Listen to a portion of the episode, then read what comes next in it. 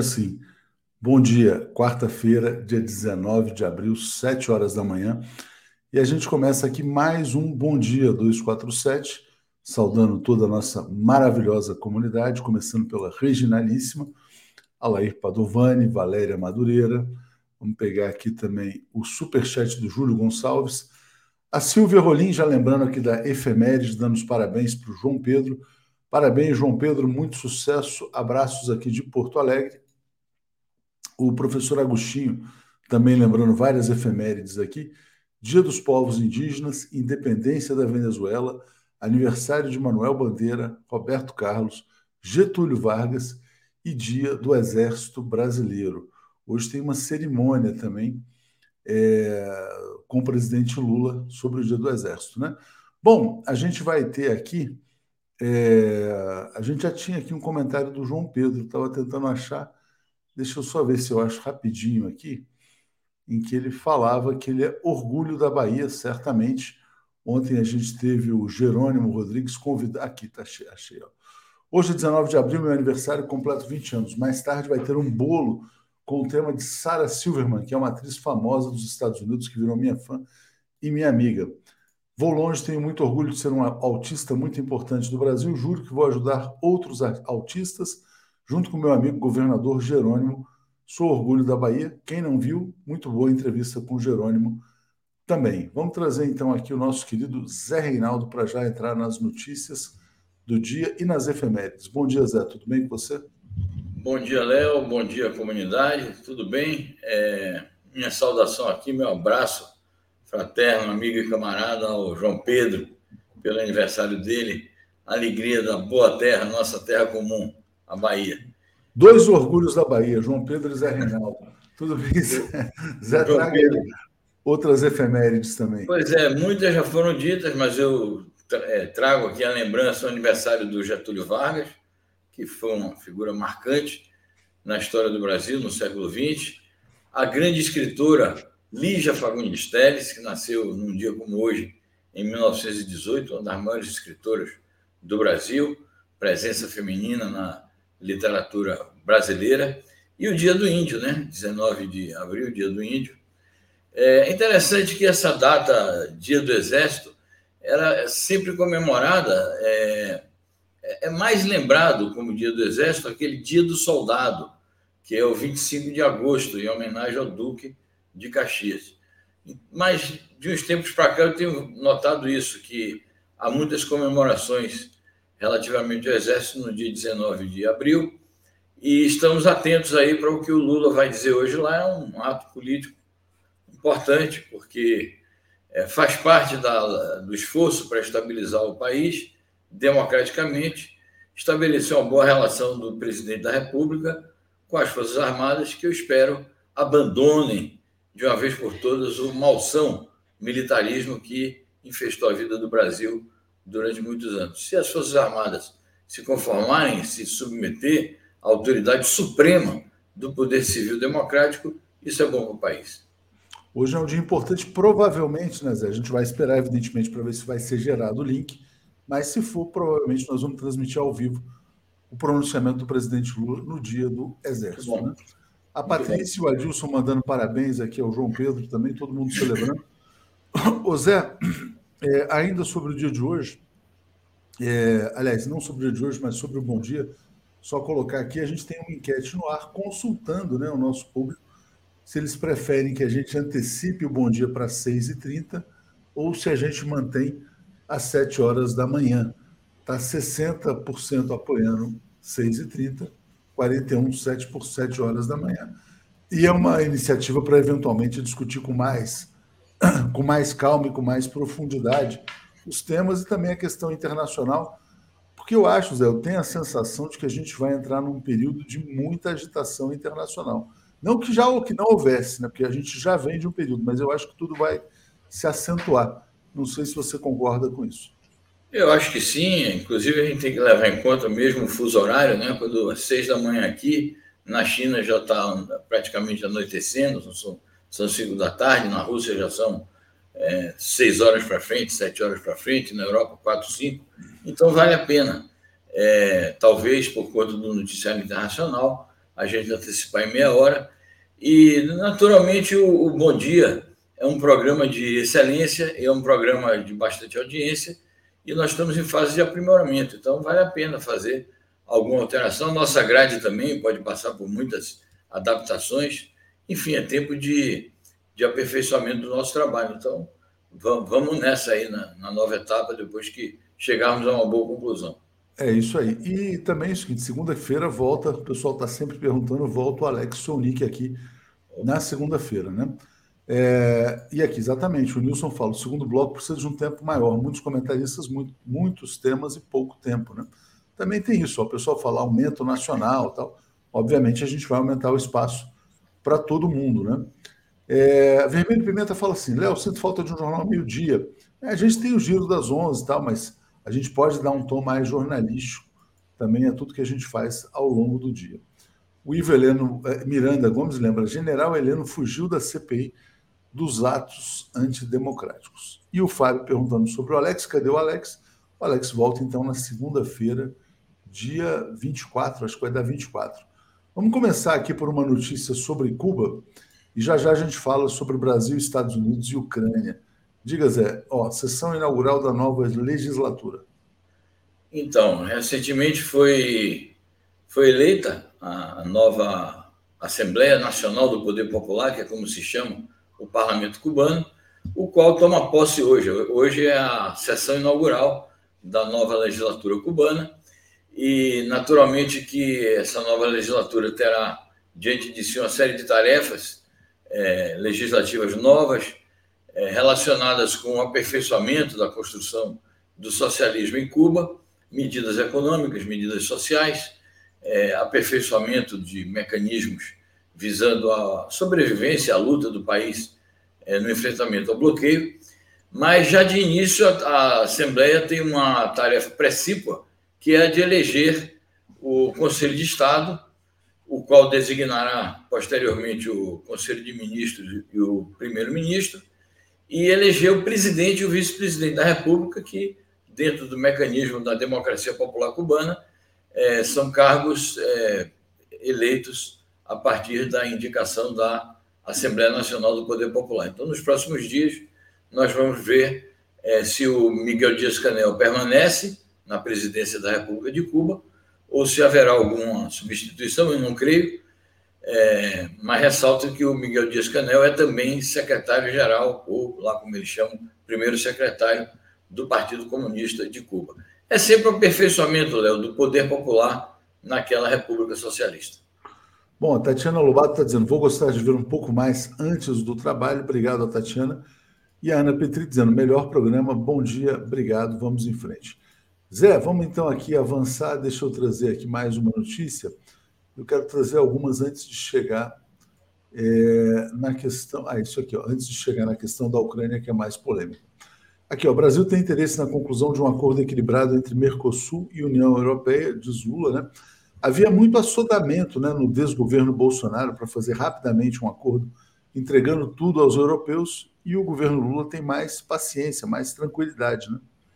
Sem dúvida. E temos que levar em conta que não se trata apenas de uma relação bilateral do Brasil com o bloco europeu, se trata da, reunião, da, da relação de um bloco, que é o Mercosul, e é preciso levar em conta, além dos interesses nacionais, que são naturalmente precípuos, é preciso levar em conta os interesses do, dos parceiros do Mercosul. O tema veio à tona naquela recente reunião que houve na Argentina e, naturalmente, o presidente Lula reafirmou o compromisso que o Brasil tem em levar adiante esses entendimentos com a União Europeia, mas ele sempre ressalta o seguinte: é preciso fazer com que um acordo como este seja benéfico ao desenvolvimento nacional e à reindustrialização do Brasil. O que a gente espera é que é, o acordo sendo assinado de fato e entrando em vigor, ele resulte nisso, no, no fortalecimento é, da nossa soberania, da nossa independência e não no enfraquecimento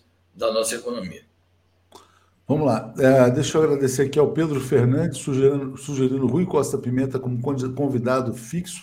Raif Domingos dizendo, por que você não atualiza diariamente no Spotify? Spotify, às vezes, quer dizer, você não consegue jogar arquivos muito pesados lá. É, se fosse possível, por exemplo, fazer a transmissão simultânea para o Spotify, seria muito bom também, mas o Spotify não faz live, né? Até onde eu sei, né?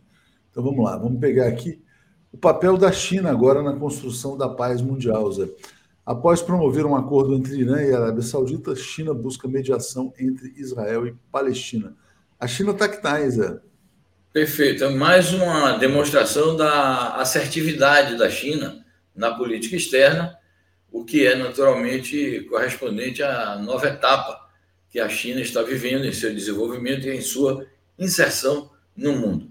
Esse acordo que a China promoveu entre o Irã e a Arábia Saudita é, foi uma grande jogada de mestre, foi um, uma grande contribuição que a China deu a, ao novo equilíbrio do mundo e à estabilidade do Oriente Médio. Já resultou, inclusive, no anúncio por parte da Arábia Saudita de que iria cessar as hostilidades ali no Iêmen, que é uma guerra intervencionista da Arábia Saudita contra um, uma das, um dos setores da população que é pró-iraniana. Então, é, acho que foi positivo é, e tem efeitos bastante benéficos para o Oriente Médio. E como corolário, já vem essa nova é, formulação, que é a China atuando de maneira mais proativa na mediação é, de um eventual acordo de paz entre Israel e a Palestina.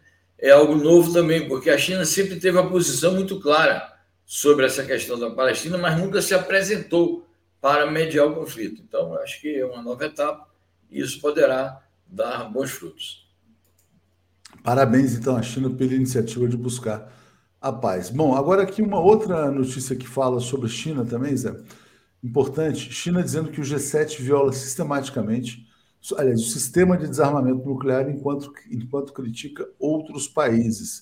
O que está acontecendo?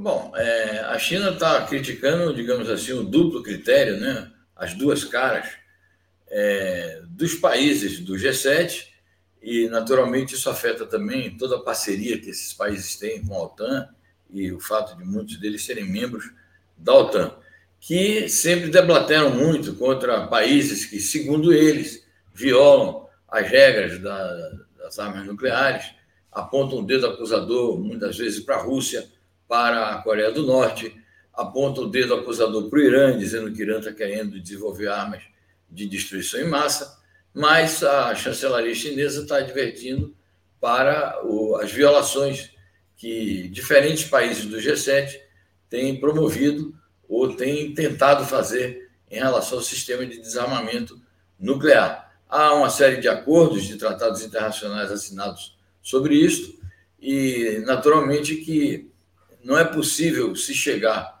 a um entendimento dessa natureza num campo tão sensível se as principais potências do mundo, os países mais desenvolvidos e aqueles mais poderosos militarmente não cumprirem também os seus compromissos então, eu entendo isso como mais uma advertência que a China faz sobre a agressividade desses países.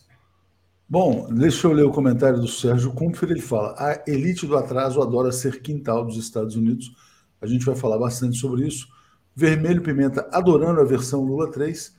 O Ivo Gomes, Comunidade Carmesim, não esqueçam, hoje é quarta-feira, portanto, 10 horas, teremos nossos camaradas Zé Reinaldo e Lejane, 10 horas na live O Mundo Como Ele É. Não percam, né? Vamos lá. Uh, deixa eu trazer aqui, então, mais notícias aqui. Quero botar agora uma que eu acho que é o que gostariam que o Brasil estivesse fazendo, viu, Zé? Tá aqui, ó. É, Coreia do Sul sinaliza que pode fornecer ajuda militar à Ucrânia.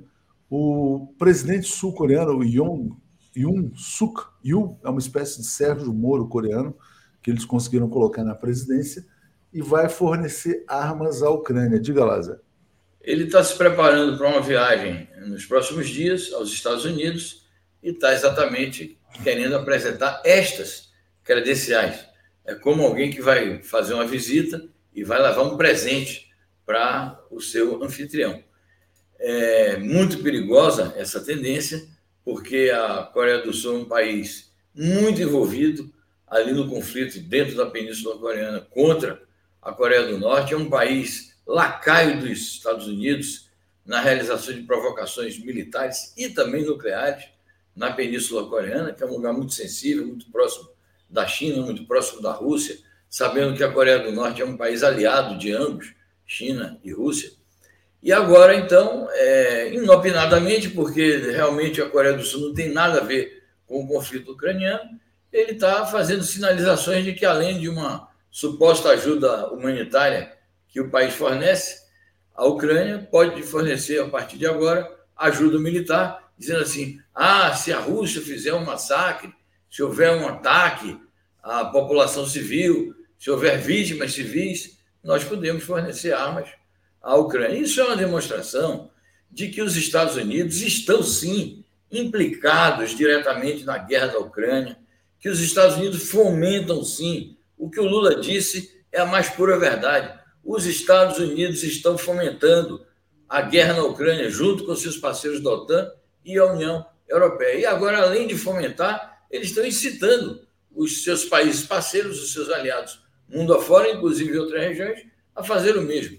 Então, nós estamos, de fato, diante é, do início de uma grande escalada, de uma possibilidade de uma grande escalada. E o Ocidente lamenta muito né, que o Brasil não esteja seguindo esse caminho. É, só para a gente parar para pensar, né, quer dizer, o perigo que seria ter figuras da extrema-direita no poder, né, colocando o Brasil diretamente nesse conflito. Paulo César Oliveira, obrigado, bom dia, dizendo parabéns, ministro Alexandre. O discurso de ódio precisa ser extirpado, porém deve ser de todas as mídias e das igrejas evangélicas e católicas, católicas carismáticas, onde o ódio impera. Vamos dar os likes aqui, como diz o Ivo, e vamos seguir. Bom, Zé, antes de entrar na questão Brasil e Estados Unidos, eu quero agora rodar um vídeo rapidinho para que o pessoal entenda claramente qual que é a posição do presidente Lula. Vamos escutar. Ouvi com muito interesse as considerações do presidente Johannes sobre a guerra da Ucrânia, país com o qual a Romênia partilha mais de 600 quilômetros de fronteira. Ao mesmo tempo em que meu governo condena a violação da integridade territorial da Ucrânia, defendemos uma solução política negociada para o conflito. Falei da nossa preocupação com os efeitos da guerra, que extrapolam o continente europeu. Reiterei minha preocupação com as consequências globais desse conflito em matéria de segurança alimentar e energética, especialmente sobre as regiões mais pobres do planeta. Precisamos criar urgentemente um grupo de países que tentem sentar-se à mesa tanto com a Ucrânia como com a Rússia para encontrar a paz. Destacamos a necessidade de fazer avançar, no âmbito das Nações Unidas, a reforma do Conselho de Segurança, de forma a torná-lo mais eficiente e representativo das realidades do século XXI, em especial em relação à representação de países em desenvolvimento. Zé, o presidente Lula, né, claramente ele está colocando, ele condena a invasão, mas busca uma solução negociada, porque claramente, quer dizer, impor uma derrota militar à Rússia é um cenário que não está no horizonte. Isso não vai acontecer. Né? Então, quem quer a paz busca a negociação. Diga. Bom, a, o pronunciamento do presidente Lula ontem, nesse, nessa recepção ao presidente da Romênia, foi uma reiteração de algo que o Brasil já tinha dito em diferentes ocasiões. É, não há nenhuma novidade, rigorosamente. Está em coerência, digamos, com o voto que o Brasil pronunciou na, na Assembleia Especial das Nações Unidas e outras declarações que já tinham sido dadas por ele próprio, pela chancelaria e pelo assessor especial é, de política externa, o chanceler Amorim. É uma reiteração pura e simplesmente, não há novidade nisso. O problema todo foi quando o Brasil, além de dizer isto, que o presidente Lula disse já anteriormente, passou a dar ênfase não a isto. O Brasil passou a dar ênfase à segunda parte do raciocínio, que é a parte de que não se não adere às sanções, de que não vai se empenhar numa guerra contra a Rússia, de que não vai fornecer armas nem munições à Ucrânia, de que vai manter a sua posição isenta e de que vai se credenciar perante a comunidade internacional e aos contendores do conflito para desempenhar um papel proativo, bons ofícios em favor da negociação e de abertura de canais de diálogo. Então, na medida que o Brasil passou a enfatizar esse outro aspecto da sua posição, especificamente durante a visita do presidente Lula à China e, na sequência, a visita do chanceler Lavrov aqui ao Brasil. É, nessa medida, os Estados Unidos começaram a fazer acusações ao Brasil de que estaria se alinhando com o bloco russo-chinês. Inventaram essa categoria. O Celso Amorim disse muito bem ontem, na entrevista que ele deu aí, a um desses canais. Ah, que exagero. Foi realmente um exagero. Exageraram a posição, hipertrofiaram a posição, deturparam a posição para ter uma bandeira contra o governo brasileiro, contra o presidente Lula. E aí a Casa Branca se excedeu em ofensas, em ataques ao nosso país, aquela declaração intolerável do, do Kirby. E ontem a menina lá também, ela se, se excedeu, na minha opinião, a assessora de, de imprensa. Não só a Casa Branca, né, Zé, mas os seus porta-vozes na imprensa brasileira, né? O ah, caso bom, do Peixato é, um, é um escândalo, né? É um escândalo, mas enfim. Vem a imprensa e o Amorim ontem, ele foi muito bem numa entrevista que ele deu a um determinado canal, porque aqueles jornalistas mostraram um despreparo terrível e teve um que o Amorim teve que dizer o seguinte: espantosa é esta pergunta que você me faz, meu caro. E o, o, o Guga também querendo polemizar com ele, interrompeu ele, dizendo: não, é possível sim sair da Rússia e ir para a Ucrânia com facilidade, que o Amorim estava argumentando, porque eles estavam pressionando. Por que, é que vocês não vão à, à Ucrânia também, vai à Rússia e não vão à Ucrânia, como se ele tivesse é, alguma prerrogativa para estabelecer o roteiro de viagem do chanceler, francamente. Olha, eu defendi ontem publicamente no Twitter um aumento de salário para o Celso Amorim, porque não dá, tem que dar entrevista para o Guga Chakra, ninguém merece, né? É, a gente vai falar já já sobre a entrevista do Celso Amorim, a gente volta a esse tema, mas sobre a posição do Brasil, eu acho que é importante, eu até botei na descrição do vídeo o artigo do Marcelo Zero. Esse artigo aqui é magistral, ele faz é um longo artigo, denso, extenso, tem uns 30 pontos ali que ele esclarece de maneira bem didática qual é a posição do Brasil no conflito da Ucrânia e quais são as origens da Ucrânia. E por que a posição pacifista do Lula é a posição que pugna né, pela negociação. Então, vamos ler o artigo do Marcelo Zero, que também é, é fantástico. Bom, vamos lá. É, obrigado, Zé. Obrigado aqui a Jarte Dunan também está dizendo, ó, 6h40, aumenta os 10 minutos para cada bloco é que a gente também vai trazer de volta a semana que vem o próprio Alex também. Então a gente vai ter mais tempo aí para todo mundo. Bom, vamos lá então, Zé. Uma notícia importante. Os jornais estão dizendo o seguinte: não, veja bem, o Lula recuou sobre sua posição. A posição do Brasil é a mesma desde sempre. Mas houve uma ligação do Jake Sullivan, o assessor do Biden, para o Celso Amorim, e a imprensa agora também quer, quer, quer posar como vitoriosa, como se vamos dizer assim, em razão da má repercussão da fala do presidente Lula e das críticas da imprensa alinhada ao imperialismo, o Lula agora tenha revisto sua posição no encontro lá com o presidente da Romênia. Diga, Zé. Bom, eu acho que de fato não reviu, ele apenas procurou relembrar aquele primeiro aspecto, porque a, é, o aspecto de que o Brasil tinha condenado a, a chamada invasão é uma posição a eu não concordo, explicitei aqui, mas compreendo dentro do quadro da atuação do Brasil na comunidade internacional. O telefonema suposto, né, precisa confirmar se realmente o, o Sullivan entrou em contato mesmo com, com o Amorim.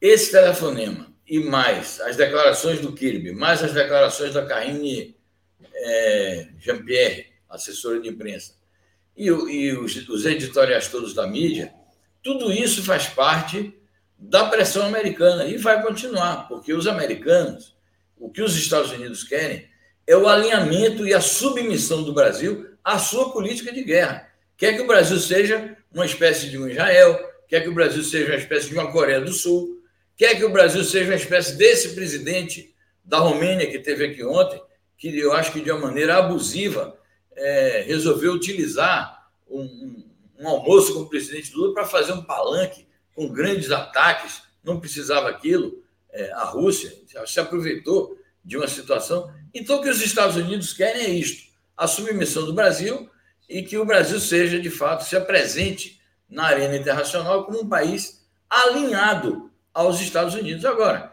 eu acho que o Brasil não vai fazer isso. Aliás, o Amorim disse isso com clareza também ontem. A gente vai chegar já na entrevista o Jair Costa dizendo: ó, Bonner e L. Desinformaram ontem no Jornal Nacional ao desconsiderar o voto do Brasil na ONU, condenando a invasão da Rússia, lavrando um Lula recuou, né? É porque eles querem ter razão. É, bom, vocês que assistem aí Jornal Nacional, eu não, eu não passo por esse suplício, não. Nem Globo News, viu? É, e nem as outras mídias, para falar a verdade. É, a Natália Araújo está dizendo 6h30 com mais é maravilha, né? Marisa Werkmeister está dizendo: ouvi várias vezes a Telesur citar o 247 como fonte. Obrigado, Marisa. Obrigado, Telesur. E do Jairo eu já tinha lido aqui também. Você citou, Zé, a porta-voz dos Estados Unidos é a Karine Jean-Pierre. Então ela falou assim: ó, o Brasil erra ao, ao argumentar que os Estados Unidos encorajam a guerra na Ucrânia, diz Casabranca. Mas quantos bilhões que os Estados Unidos já destinaram para a Ucrânia? Se isso não é encorajar a guerra, eu não entendo mais nada, Zé. Diga lá. Bom, é isso. Efetivamente, nós temos dito isso aqui desde o começo. Efetivamente, os Estados Unidos são parte da guerra na Ucrânia. A guerra da Ucrânia só ocorre porque os Estados Unidos comandaram ao longo de décadas um processo de expansão da OTAN rumo às fronteiras da Rússia, visando acuar este país, isolar este país e se preparar para uma eventual é, guerra direta contra a Rússia que resultasse na vulnerabilidade no enfraquecimento e na fragmentação da Rússia. O objetivo final dos Estados Unidos é fragmentar a Rússia, porque não pode conviver, eles consideram que o mundo não pode conviver com a existência de uma potência daquele tamanho, com aquele território, com aquelas riquezas e com o poderio militar e nuclear que a Rússia tem. Então, a palavra de ordem, além da Cartago, digamos, dos nossos dias, é a Rússia tem que ser destruída. Então, os Estados Unidos são parte direta da guerra. A moça está desinformada, é, ou está mal instruída. Ela foi instruída para dizer isso. Então, é assim que eu penso, que não adianta, é, é uma, uma mentira que eles contam e querem que os outros países se subordinem a essa estratégia. A coisa tem que. É o, é o, trabalho dela, também não é nada pessoal, né? Vamos lá, deixa eu só pedir likes, né? Como me cobra aqui o Alex Gonçalves, vamos dar mais likes, likes aumentar o alcance. É, Zé, e aqui, ó, foi esse episódio aqui do Guga Chakra com o Celso Amorim, o cara não pinteia nem o cabelo, né, para falar com o Celso Amorim, para começar. Olha, só não vou rodar o vídeo, mas só pela expressão o cara fazendo assim para o Celso Amorim, é inacreditável, né? O cara mal saiu da fralda, né? O Celso Amorim é considerado o maior chanceler do mundo e ele vem fazer esse desaforo. Bom, qual que é a revolta que eles têm, né? Vamos pegar aqui, ó. O Celso Amorim deu uma entrevista em que ele falou não somos obrigados a seguir todas as opiniões dos Estados Unidos. E o Guga Chakra ele tem uma tática, sabe qual que é, Zé? Ele fala de uns temas que ninguém está acompanhando, ligando. Ele fala: o Chipre, tem não sei o que no Chipre, e aí a posição no Chipre. Ele quer comparar o Chipre com a Ucrânia tal. É ridículo, diga, Zé. É isso, ele, ele quer tirar determinados episódios do seu contexto histórico e fazer comparações que não têm realmente nada a ver. O conflito é, do Chipre, é, ali com a, o chamado conflito turco-cipriota com, com a, a, a, Grécia, é um conflito muito específico de uma pequena etnia, de um pequeno país, uma pequena ilha, ali no Mediterrâneo, que ocorreu há mais de 50 anos. Aí o cara vem claro, comparar o grande evento geopolítico do mundo com o conflito no Chipre. Pera lá, né? Pelo amor de Deus. Não tem nada a ver. Mesmo, também, né? É, às vezes ele compara mesmo com o caso da Palestina, que é um caso gravíssimo, mas não tem nada a ver tampouco. É, cada caso tem sua peculiaridade e tem sua é, consequência é, na atualidade e na história do desenvolvimento dos acontecimentos políticos. Então é isso, é lamentável o comportamento da mídia. Ontem foi uma, uma cena grotesca, porque o Celso Amorim acabou tendo que dizer o seguinte: cara, você me interrompeu, então você não ouviu porque você Aliás, eu não te ouvi porque você me interrompeu. Então, ele não tem nem educação para se, se dirigir é. a uma autoridade da, da estirpe do Celso Amorim. Última, último tema, só para a gente falar rapidinho aqui, para não perder isso aqui. Ó. O que dizer do vazamento das operações de espionagem dos Estados Unidos? Até o Zelensky espionado, o lobby suprador fez uma denúncia gravíssima, Zé. Exato. É, essas, esses vazamentos comprometem enormemente o, politicamente a comunidade de informações dos Estados Unidos e afetam naturalmente a sua presença ali naquela guerra. Mas eu queria ainda lembrar o seguinte, Léo, que é um tema que vai vir à tona com mais força, É, a OTAN está preparando novas reuniões. Ela sempre faz as suas cúpulas, sempre faz atualizações do seu é, conceito estratégico. Vem aí um novo conceito estratégico tratando especificamente desse aspecto que nós temos reiterado aqui, que é a expansão para todas as fronteiras mais do extremo leste da Europa, é, rumo ao, ao acuamento da Rússia. Então, haverá novidades nos próximos meses sobre a nova estratégia da OTAN, que ratificam, todas essas novidades ratificam o que a gente tem dito sobre a estratégia imperialista do atual momento, que se volta contra a Rússia e a China e que é, leva o mundo ao perigo de mais uma guerra nuclear, de mais uma guerra geral que pode ser nuclear. Obrigado, Zé. Nos vemos então 10 horas. Valeu, grande abraço a você. Obrigado, tchau, tchau. Valeu, obrigado. O Zé Arnulfo dizendo dia 8 de janeiro, Dia Nacional da Resistência, e o Gilberto Geraldo falou em FMI suas mentiras, Vijay Prachad revela a hipocrisia dos Estados Unidos ao abrir o cofre para a guerra na Ucrânia, ao mesmo tempo em que sufoca Gana. Vamos seguir então aqui com os nossos colegas Paulo Moreira Leite, Florestan Fernandes e Marcelo Auler. Bom dia, Florestan, tudo bem? Bom dia, Léo. Bom dia, Paulo. Bom dia, Marcelo. Bom, Bom dia, dia, Paulo. Tudo bem? Vamos, vamos enquadrar aí, Paulo. Vamos dar uma ajustada oh, aqui no computador. Oh, olha aí. Oh, aí, grande Paulo. Bom dia, tudo bem? Bom dia, bom dia, Florestan. Bom dia, Marcelo. Bom dia, Tuxo. Bom dia a todos e todas. Bom dia, Hoje, Marcelo. Ontem você deu a luz, agora você deu uma enquadrada, hein? Marcelo. bom dia, Marcelo. Tudo bem? Bom dia, Léo. Bom dia, Florestan. Bom dia, Paulo. Bom dia, comunidade. Vamos começar com essa grande notícia aqui, Marcelo. Olha só. Piso da enfermagem. O governo envia, envia o projeto de lei. Vamos rodar um vídeo aqui rapidinho. Vamos lá. Ele saiu semana passada do Olha direto o piso da enfermagem. Tudo bem, maravilha. Trabalho no hospital universitário, É, prazer com essa senhora. Obrigado por esse momento. Precisava demais. O o Marcelo, esse cara é o César Black, ele foi BBB. Começa aí falando sobre a importância dessa de sancionar o piso nacional da enfermagem. Diga, Marcelo. Cara, vamos nos lembrar da pandemia. Quem é que segurou a barra no período da pandemia? Foi a pessoal da saúde. E no pessoal da saúde, a enfermagem estava lá, os técnicos de enfermagem estavam lá e nunca mereceram a atenção que deveriam merecer. Quantos deles faleceram com essa pandemia? Tratando dos outros. Nem de familiares eram, tratando da família dos outros, das nossas famílias.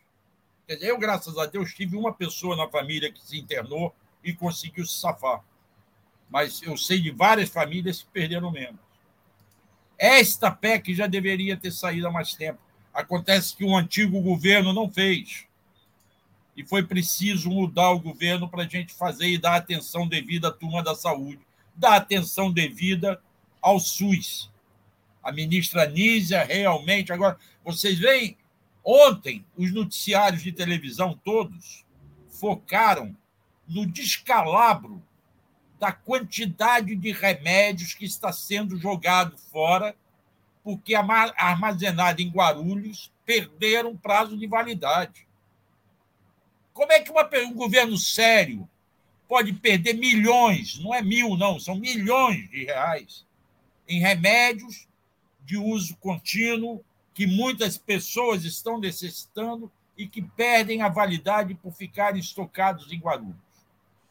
Nunca se deu a atenção que a saúde precisa.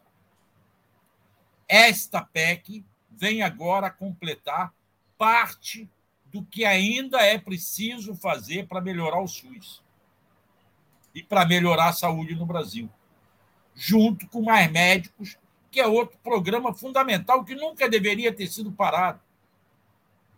Agora vamos ver se a gente consegue botar no botar nos eixos essa questão. O Lula deu um primeiro passo, vamos lá. É, perguntaram quem é o César Black, ele é um enfermeiro e ele ficou famoso porque ele foi BBB também. Florestan, não sei se você se lembra que quando a gente estava em Fortaleza, na Casa do Inocêncio, tinha muito protesto pela regulamentação do piso da enfermagem. Então, tá aí, parabéns ao presidente Lula. Diga, Florestan. Eles até procuraram a gente, né, Léo, naquela é. época, E, no encontro, né? No encontro, é. E é, só um, um, um, número, viu, Marcelo? Uh, o valor uh, desses remédios chegam, agora que vão vencer rapidamente, a mais de 2 bilhões de reais. 2 bilhões. Ou seja, dinheiro público jogado literalmente na lata de lixo. Né? E a, a gente ainda tem a questão de, do material utilizado no, na, na, nas, nas, várias unidades de saúde que não tem a menor qualidade. Luvas que, quando o enfermeiro vai colocar na mão, estouram, porque a, a, a, o material é muito ruim. Né? Uh, enfim, é uma série de problemas que uh, impactaram na área da saúde que a gente uh, teve que constatar durante o período da pandemia, que só não foi pior porque o SUS não tinha sido privatizado como pretendia o governo Bolsonaro. E essa reivindicação né, do, do, do, dos enfermeiros, ela é antiga. E o Lula uh, conseguiu um, fazer um remanejamento uh, de, de financeiro para ajudar as prefeituras e os governos a garantirem uh, esse piso, porque muitos disseram que não tinham condições financeiras para chegar nesse piso. Então, foi uma vitória da, da, dos enfermeiros, foi uma vitória do país, porque eles merecem o nosso reconhecimento, o nosso carinho, né? e foi graças a uma ação uh, coordenada do governo federal com os governos de estado e município. Oh, o João Pedro está cobrando os parabéns de você. É, pois você é, eu ia falar isso. Não, eu ia falar né? isso. Não era ontem? É hoje. Não, foi, é, é hoje. É hoje. Ah, é, dia... vai, vai, numa, hoje... vai com o governador, né? Hoje vai é dia do índio. Hoje é dia do índio também, 19 é. de abril. É e ele faz aniversário junto. Eu estou querendo dar meus parabéns a ele. Você sabe que eu usei a imagem que ele fez minha no, meu, no meu WhatsApp e está fazendo o maior sucesso. Todo mundo está elogiando o desenho, dizendo quem é esse desenhista legal aí que fez você ficar bonito, cara. Isso é que eu ia dizer. Boa, boa, milagre mesmo. Boa, boa. Paulo, olha só, deixa, deixa eu agradecer aqui ao Carlos Alberto Veloso, está dizendo: tem muito covarde de esquerda que até ontem temia guerra nuclear e hoje critica Lula por conversar com as duas partes para alcançar a paz.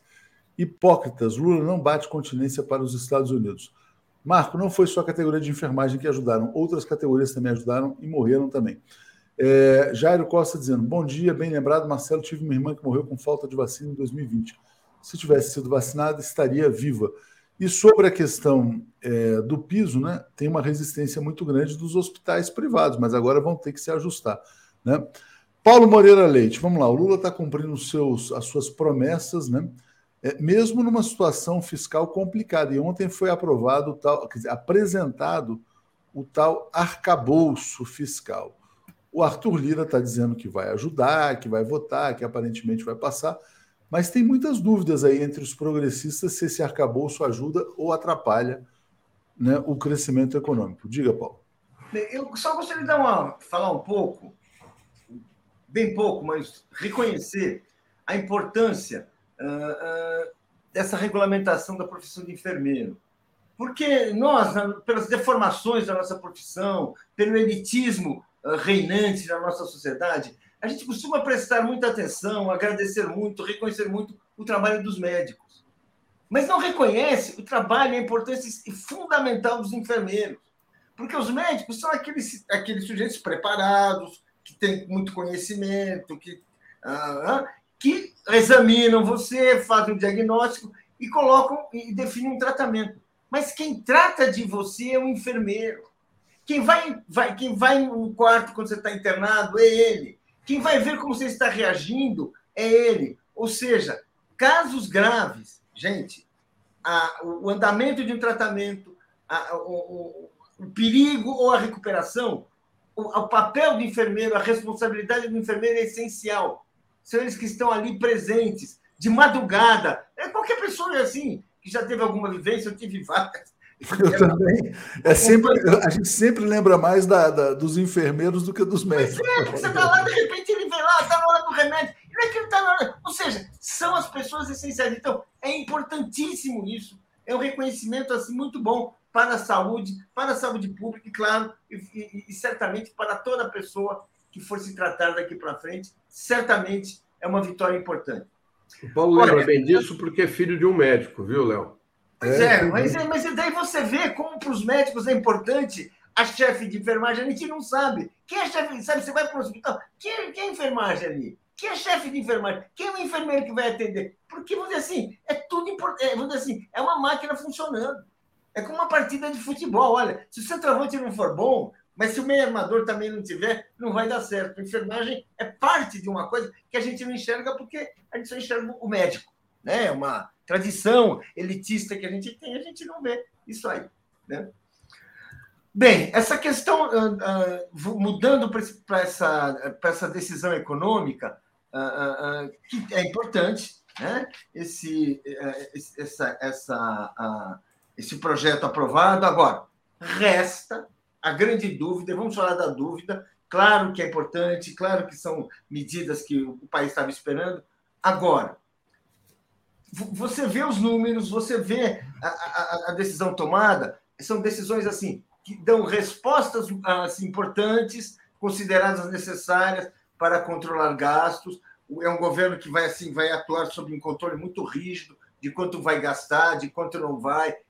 Agora você pergunta: e de onde vai sair dinheiro para o investimento? De onde, vai, de onde vai sair o dinheiro do Estado para que a economia retome seu crescimento? Nós estamos saindo assim de uma história de um, de uma, um período de tragédia social que é o governo Bolsonaro. E antes do governo Bolsonaro já foi aquele teto de gastos do, uh, do Temer que já preparou um abismo. Agora a gente está saindo, tentando sair do abismo. Foi para isso que elegemos o governo Lula as ideias que estamos debatendo mas agora, até agora, e é isso que eu não estou vendo, é uma discussão que eu acho que tem que ser feita, claro, estamos nos perguntando, atenção, estamos nos perguntando, mas é importante saber como é que vai sair, de onde vai vir aquela injeção de recursos públicos que vai fazer a economia funcionar. O setor privado, gente, a gente já viu que por ele vai ficando assim, porque ele continua mamando na ciranda financeira, continuando uh, uh, uh, fazendo tudo que é mais confortável para ele. Investimento depende muito de o crescimento depende muito de investimento público. Eu não vou ficar falando de tudo isso. E aí a questão é saber. Essa é a pergunta que se faz. A pergunta que eu faço, acho que você também faz, todos nós aqui estamos fazendo, porque, bem, e agora? É, essa questão de arcabouço fiscal, não sei, viu? Vamos esperar para ver os resultados. Deixa eu ler aqui, tem muitos comentários aqui sobre a questão da enfermagem também, o João Kerber está dizendo: ó, bom dia, para projetar no hospital, quem assessora o arquiteto e outros especialistas é uma enfermeira.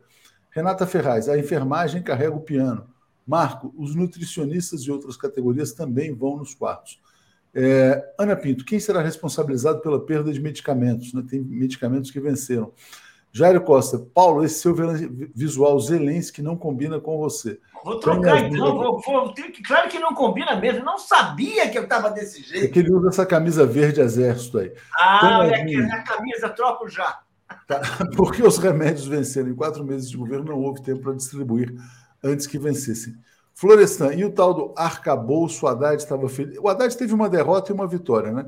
Ontem ele teve que recuar na taxação lá dos 50 das importações até 50 dólares por pressão né, do governo Lula. Uh, dizem que foi a pressão da primeira-dama, que a medida era impopular, mas ele encaminhou o tal do arcabouço fiscal. Como é que você está vendo isso na economia?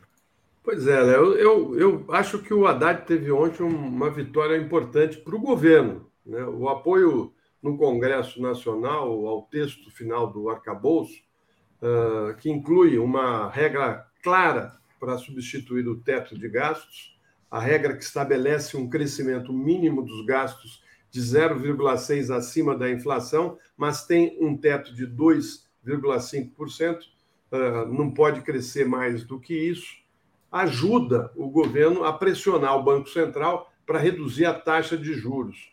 A partir de agora, tem uma regra que não permite que a dívida pública aumente sem controle. Além disso, as receitas extraordinárias não serão incluídas no cálculo de aumento dos gastos. Quer dizer, se é extraordinária, ela passa a não fazer parte uh, do cálculo dos gastos. Eu acho que o Haddad se mostrou um bom interlocutor político né, e, e passou por um bombardeio e venceu, Léo. A gente sabe disso, a gente conversou várias vezes com o Haddad e como foi difícil para ele chegar até aqui né, e ver, uh, através uh, da paciência, inclusive, dele, né, uh, articular, conversar, porque isso dependia muito da atuação dele nas conversas com a sociedade, com o mercado financeiro, com o Congresso Nacional, e o Lira disse que vai colocar hoje mesmo um relator né, que até o dia 5 de maio pretende aprovar. Né, e eu acho que o, o Haddad lembrou um pouco aí a, desenvoltura que tinha o Palocci e o Malan, né, porque o ministro da Fazenda que não consegue uh, negociar, articular com setores importantes uh, do, do, do país, ele acaba ficando como Paulo Guedes, né, que ficou ali isolado, uh, não tinha apoio do Congresso, não tinha apoio de nada. Ele tanto que acabaram liberando o orçamento para o Lira fazer o que quisesse com os recursos. Né? Então, eu acho que, que ele criou um caminho para a economia. Né? Uh, o Paulo levanta uma questão importante. O país necessita de investimentos. Né? Vamos ver se, se eles vão criar né, ah, gastos extraordinários, se vão utilizar os bancos públicos, se uh, uh, vão conseguir atrair recursos, por exemplo, da China para os grandes investimentos, mas uma coisa é verdade: o setor privado não coloca um tostão em qualquer obra. Ele entra se o governo colocar dinheiro, aí ele se apresenta para uh, conquistar a, a, obra, o projeto. Né? Então, eu acho que o Haddad ontem saiu vitorioso, o governo também e a partir de agora eu quero ver como é que o Campos Neto vai justificar essa taxa de juros tão elevada.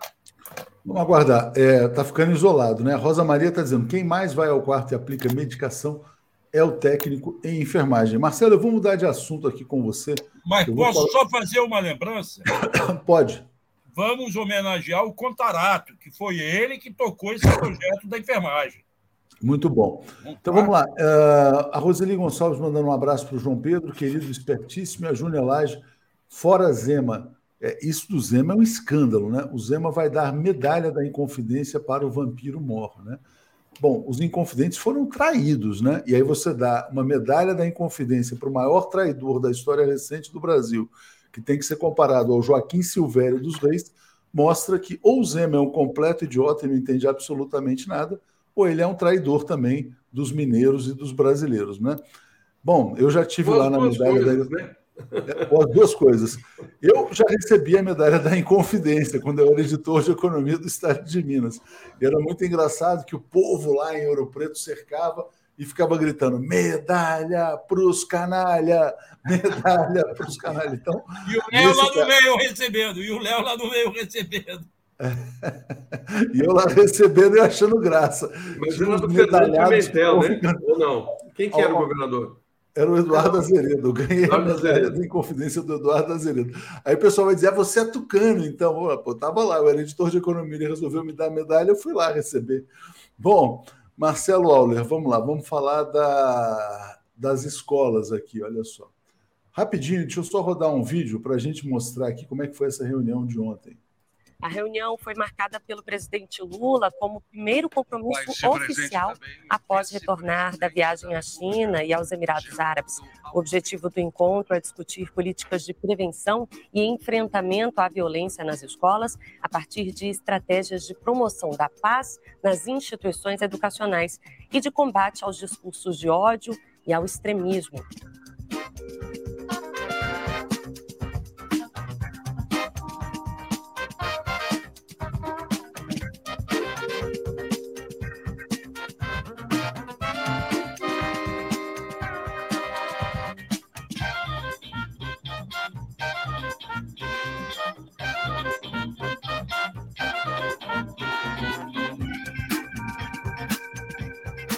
Vila prestigiado, né?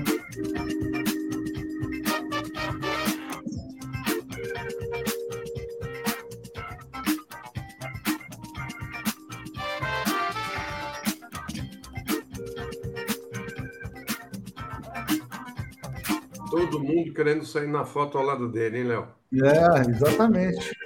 Caiado, Eduardo Leite, esse é o Jerônimo, né? Prefeita de Juiz de Fora. Bom, esse é um presidente, né? Um cara que governa para todo o Brasil, né?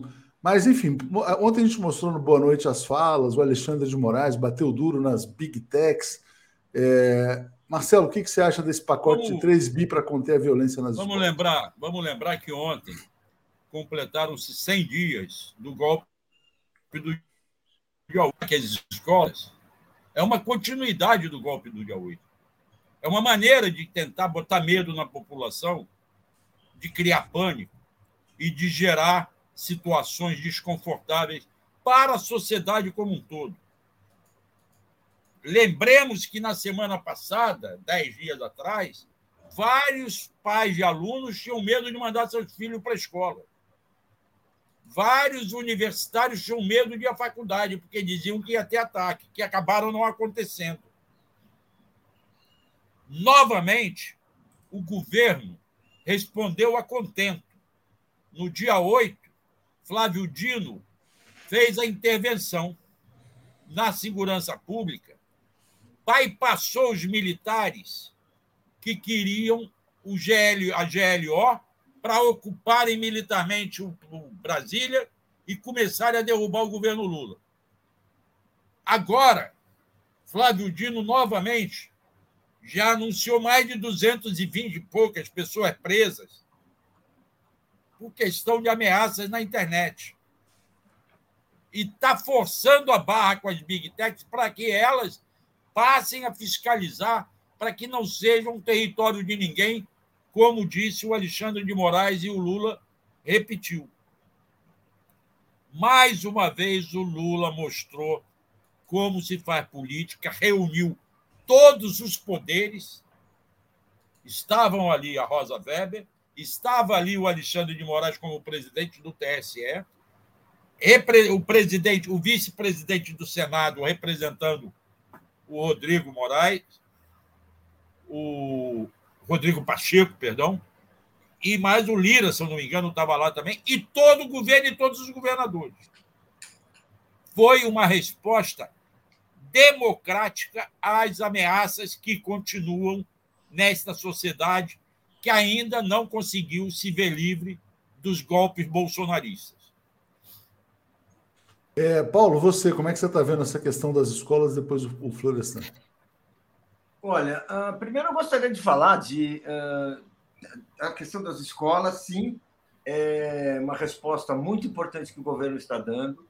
Uh, eu queria juntar com isso, ela é parte de um processo que começa com a resposta no dia 8, né? Dia 8, agora as, as sentenças do, do, as sentenças do Alexandre de Moraes são muito importantes. Elas têm, na minha opinião, um, um, um lugar inédito na história dos assaltos à democracia. Eu nunca, eu não me lembro, eu não sei se nós tivemos na história da, da República Brasileira tentativas de golpes, e golpes nós tivemos vários golpes contra a democracia respondidos dessa forma, eu acho que nunca tivemos. Tivemos repressão a movimentos de esquerda, repressão ao movimento operário, aos estudantes. Há o golpe, uma, uma ação do Estado contra golpistas que queriam investir contra a democracia, parece que nós estamos assim, é uma coisa raríssima, porque a história do nosso, do, da, da, da política brasileira é uma história que, na verdade, se faz contra os interesses do povo, contra a democracia. Então, essas sentenças do, essa, essas decisões do Alexandre, do Alexandre Moraes, que são o começo da investigação sobre o 8 de setembro, me parecem assim um marco histórico. É um, bom, um ótimo começo para que se tome as decisões necessárias. Bem, e a decisão da escola, eu acho que o Marcelo falou tudo, tudo que precisava falar. É evidente que nós estamos assim enfrentando mais um, enfrentamos mais um assalto uh, uh, uh, bolsonarista e tudo vai depender, essa é a minha coisa, do que a gente fizer com o dia 8. Porque o dia 8 é o coração do, da conspiração com a democracia. É ali que é contra a democracia. É ali que todas as energias foram colocadas. E agora é saber se vão ser condenados ou se nós vamos, como a gente já vive falando aqui, mas é sempre importante lembrar, ou se nós vamos passar para um acordão, vamos passar aí para, olha, não, mas veja bem, não era bem isso. E aí nós teremos mais, mais investidas assim que houver uma nova chance. Florestan, vamos lá. O combate à violência nas escolas, prioridade do governo. Deixa eu só trazer alguns comentários aqui antes de passar a palavra. É, o Ronaldo Dias está dizendo, ó, uh, Marcelo, o nome desse desconforto atrás do medo é através do medo é terrorismo. É, Léo Costa dizendo que a família Bolsonaro levou tudo até os móveis. O Bolsonaro está se vitimizando, inclusive, para não perder os direitos políticos. Oriovaldo Neri está dizendo: mais importante que a indicação para o STF é a condenação do Moro. E ele fala: o novo ministro do STF tem que assumir o processo do Moro, sob risco dele ser absolvido. Florestan, vamos lá. Escola, se quiser entrar nesse tema Moro também. Não, eu, eu, eu quero ainda continuar nessa questão das escolas, porque o Lula deu uma demonstração de força e de união nacional. Né? É muito importante uh, aquela imagem uh, de, de, todos os personagens que estavam participando dessa reunião. Né? E ali foi anunciado uma série de medidas que o governo vai tomar. O Camilo Santana anunciou dinheiro para a ronda escolar, para a guarda municipal e núcleos psicossociais nas escolas. O Flávio Dino também anunciou uma série de medidas mas uh, uh, tocou num assunto muito importante. Uh, o dia 20 de abril, próxima quinta-feira, né, na semana que vem agora. Amanhã. amanhã. É, dia 25. É amanhã? Amanhã, dia 20 de abril. 20 é amanhã. 20, 20 é amanhã. amanhã. É, é amanhã, então. Isso, amanhã. Então, a partir de amanhã, né? Por quê? Porque nesse dia tem duas efemérides, Léo. Tem o nascimento de Hitler e tem o massacre de Columbine. Né? Uh, são duas datas uh, comemoradas por esses assassinos. Né? Uh, só nos últimos dez dias, o Dino disse que levantou e que foram abertos 1.560 boletins de ocorrência, 694 intimações de adolescentes e 225 prisões, todas envolvidas com essa data, Léo.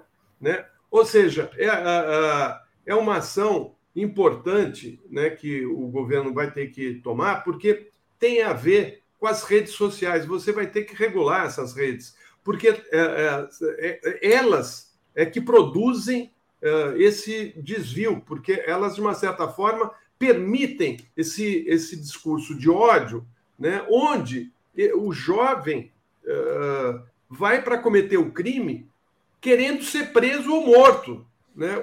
É um prêmio para ele ser, ser morto. Quer dizer, por aí você tem noção da loucura que uh, uh, tem levado né, as pessoas a, a, a, esse tipo de ação, que não ocorre só no Brasil, ocorre no mundo todo, e que a extrema-direita se apoderou né, desses mecanismos e uh, dá, dão para eles esse certo, essa certa noção de pertencimento de um grupo. Né? E eu acho que a questão é muito séria. O, o Lula disse que o Alexandre uh, de Moraes é hoje a pessoa que melhor conhece essa questão uh, das fake news, do discurso de ódio e do combate a, a, tudo isso, né? E o Lula terminou daquele jeitinho que ele sempre gosta, né? Ele disse assim para o pro, pro Alexandre, né? Ele usou a seguinte uh, expressão, né? Ele falou assim: liberdade de expressão, sim, né? Cretinice, não. Aliás, só, só aproveitando, porque isso, esse tema gerou muita polêmica ontem, ouvi vocês rapidinho antes de chamar aqui, a Daphne vai entrar com o Joaquim para trazer uma notícia importante. Muita gente bateu no presidente Lula porque ele falou que videogames estimulam violência. Né? Aí veio o Felipe Neto, autoridade em tudo, para dizer que não, veja bem, o Lula não poderia ter falado uma coisa tão rasa. Eu acho que videogames estimulam violência sim. Né? Aí vão dizer, ah, o Atucha é um idiota também, podem dizer. Né? Mas quando você vê o grau de violência desses videogames, eu acho que o Lula não falou nada demais. Ou nada que justificasse uma reação tão é, violenta da esquerda contra, ou setores supostamente esquerda contra ele. O que, que, vocês acham de videogames, vocês três? Diga, Paulo, Marcelo e Florestan. Esses, viol... Esses videogames. Eu não é só matança. Eu não sou espectador de, violen... de videogames, mas eu tenho certeza que a gente vive um tempo em que o comércio, as comunicações, a indústria cultural, ela explora e estimula a violência, porque isso dá dinheiro. Isso dá dinheiro. Exatamente. exatamente. Vamos, nós estamos falando, ainda estamos no capitalismo, ou seja, qual é a, a, a mão lá de tudo? É dinheiro. Isso dá dinheiro. Então, vamos fazer. É o que eles estão fazendo. O cinema estimula a violência, as redes sociais. Então, por que, que os videogames seriam diferentes? Diga, Marcelo. Eu sou um ignorante nessa área, porque eu nunca abri um videogame para jogar desse tipo. O meu, o, meu, o meu videogame é aquele antigo Pac-Man, lembra aquele do vai comendo aqui? Né? Agora, isso que o Paulo falou é verdade. Hoje eu vi o filho do Lula rebatendo o Lula, porque o filho do Lula defende videogames. Gosta de, gosta de videogames, né? Mas eu acho que, além da questão financeira, do lucro, tem a questão também da isolamento político. Você joga nos jovens essa coisa desse videogame e eles se fecham à realidade política. Ficam alheios a tudo. É uma dificuldade hoje, a juventude, uma parte da juventude, está alheia politicamente por conta de tudo isso e ajuda das, das redes sociais e desses programas de, de videogame e outros parecidos. Não só os jovens, né, Marcelo? É. Não só os jovens, os idosos, todos né, estão uh, sendo cooptados por esse tipo de, de, de ação. Eu acho que o, os videogames eles têm que ter também um, um certo rigor né, na liberação deles. Eu acho que realmente ele estimula a violência. Né? E não à toa que muitos jovens estavam indo lá, crianças até, fazendo curso de tiro. Né? Quer dizer, isso é um absurdo. E, e, e, é fruto desse isolamento mesmo. Tanto que quando falam que tem que pôr polícia dentro da escola para resolver. O problema está dentro da escola, está junto com o jovem que está com o celular na mão. Entendeu? Você tem que saber como lidar com isso, porque esse jovem não respeita mais o professor, não respeita mais nada da estrutura interna. Né? Então você tem lá dentro outras questões como racismo, como bullying. Você tem que ver como é que você vai lidar com tudo isso. Os pais têm responsabilidade em casa. Né? O Jorginho Melo, que estava lá na, nessa reunião, Léo, que é o governador de Santa Catarina, anunciou que vai colocar uh, um policial na porta de cada escola. São mil escolas uh, na, no, no, estado lá de Santa Catarina, ou seja, uh, seriam mil. Mas a questão é que são turnos. Então, na realidade, você tem o turno da manhã, o turno da, da tarde e o turno da noite. Então, seriam três por escola. Três por escola seriam três mil policiais. Três mil policiais. Quer dizer, Jorginho Mello é um grande incompetente. Um grande Para fazer o quê, Florestan? Pois é, soldadinho de chumbo. Soldadinho de chumbo na porta da escola. Gente, mas vamos fechar aqui que a gente está com o tempo estourando, temos mais convidados. Bom dia aí a todos vocês. Obrigado, dia, valeu. Bom dia a todos. Apresentação de Daphne Ashton. Tudo bem, gente? Já trouxe aqui um quarteto fantástico aqui. Bom dia, Daphne. Bom dia, Joaquim. Bom dia, Mário Vitor. Tudo bem? Bom dia, bom dia, Léo. Bom dia, Mário, Joaquim, comunidade. Bom dia, pessoal. Bom dia, Mário. Pedi para o Joaquim invadir um pouquinho do seu tempo aqui, mas é por uma boa causa, Mário. Bom dia, Joaquim, tudo bem? Bom dia, bom dia, Léo. Bom dia, Daphne. Bom dia, Mário. Bom dia, comunidade. Tudo certo. Bom, eu vou ler alguns comentários, vou botar a notícia e já te passo, Joaquim, por favor. João Eduardo Cortez está apoiando, nos apoiando, o Luiz Henrique dizendo, ó, CPF no perfil de internet, abraço de Porto Alegre, Brasil soberano sempre. Júnior Lage. Léo, pode ficar feliz com a medalha da Inconfidência, pois o guerreiro Stedley também recebeu. É, Ana de Pellegrini está dizendo que a família Bozo está recebendo cargos do governo de Santa Catarina, não surpreende, né? É, está dizendo nada a ver videogames com isso, bobagem tipo Bush, né? Sei lá, eu, eu não gosto de jogos extremamente violentos, mas tudo bem, vamos depois a gente aprofunda esse debate. Joaquim, eu te chamei aqui, pedi uma licença para o pessoal para falar sobre essa notícia que está destacada pela Folha de São Paulo, né? Uma nova armação. Vão tentar conectar o caso o Adélio ao PCC, porque supostamente alguns dos seus advogados, o advogado, teriam recebido um pagamento de alguém ligado ao PCC. Aí eu vou dizer uma coisa que pode parecer dura. Se o PCC pagou o advogado do Adélio, o tal do Zanoni, quem tem ligação com o PCC é o Bolsonaro, porque o Zanoni trabalhou para o Bolsonaro, ele não trabalhou para o Adélio. Mas não sei se você concorda com isso. Passo para você falar sobre essa notícia que está na manchete da Folha. Tem armação chegando, Joaquim. O Léo, amigos, é, é armação. E é o mesmo delegado da história do Moro, que é o Martim Botaro Cooper.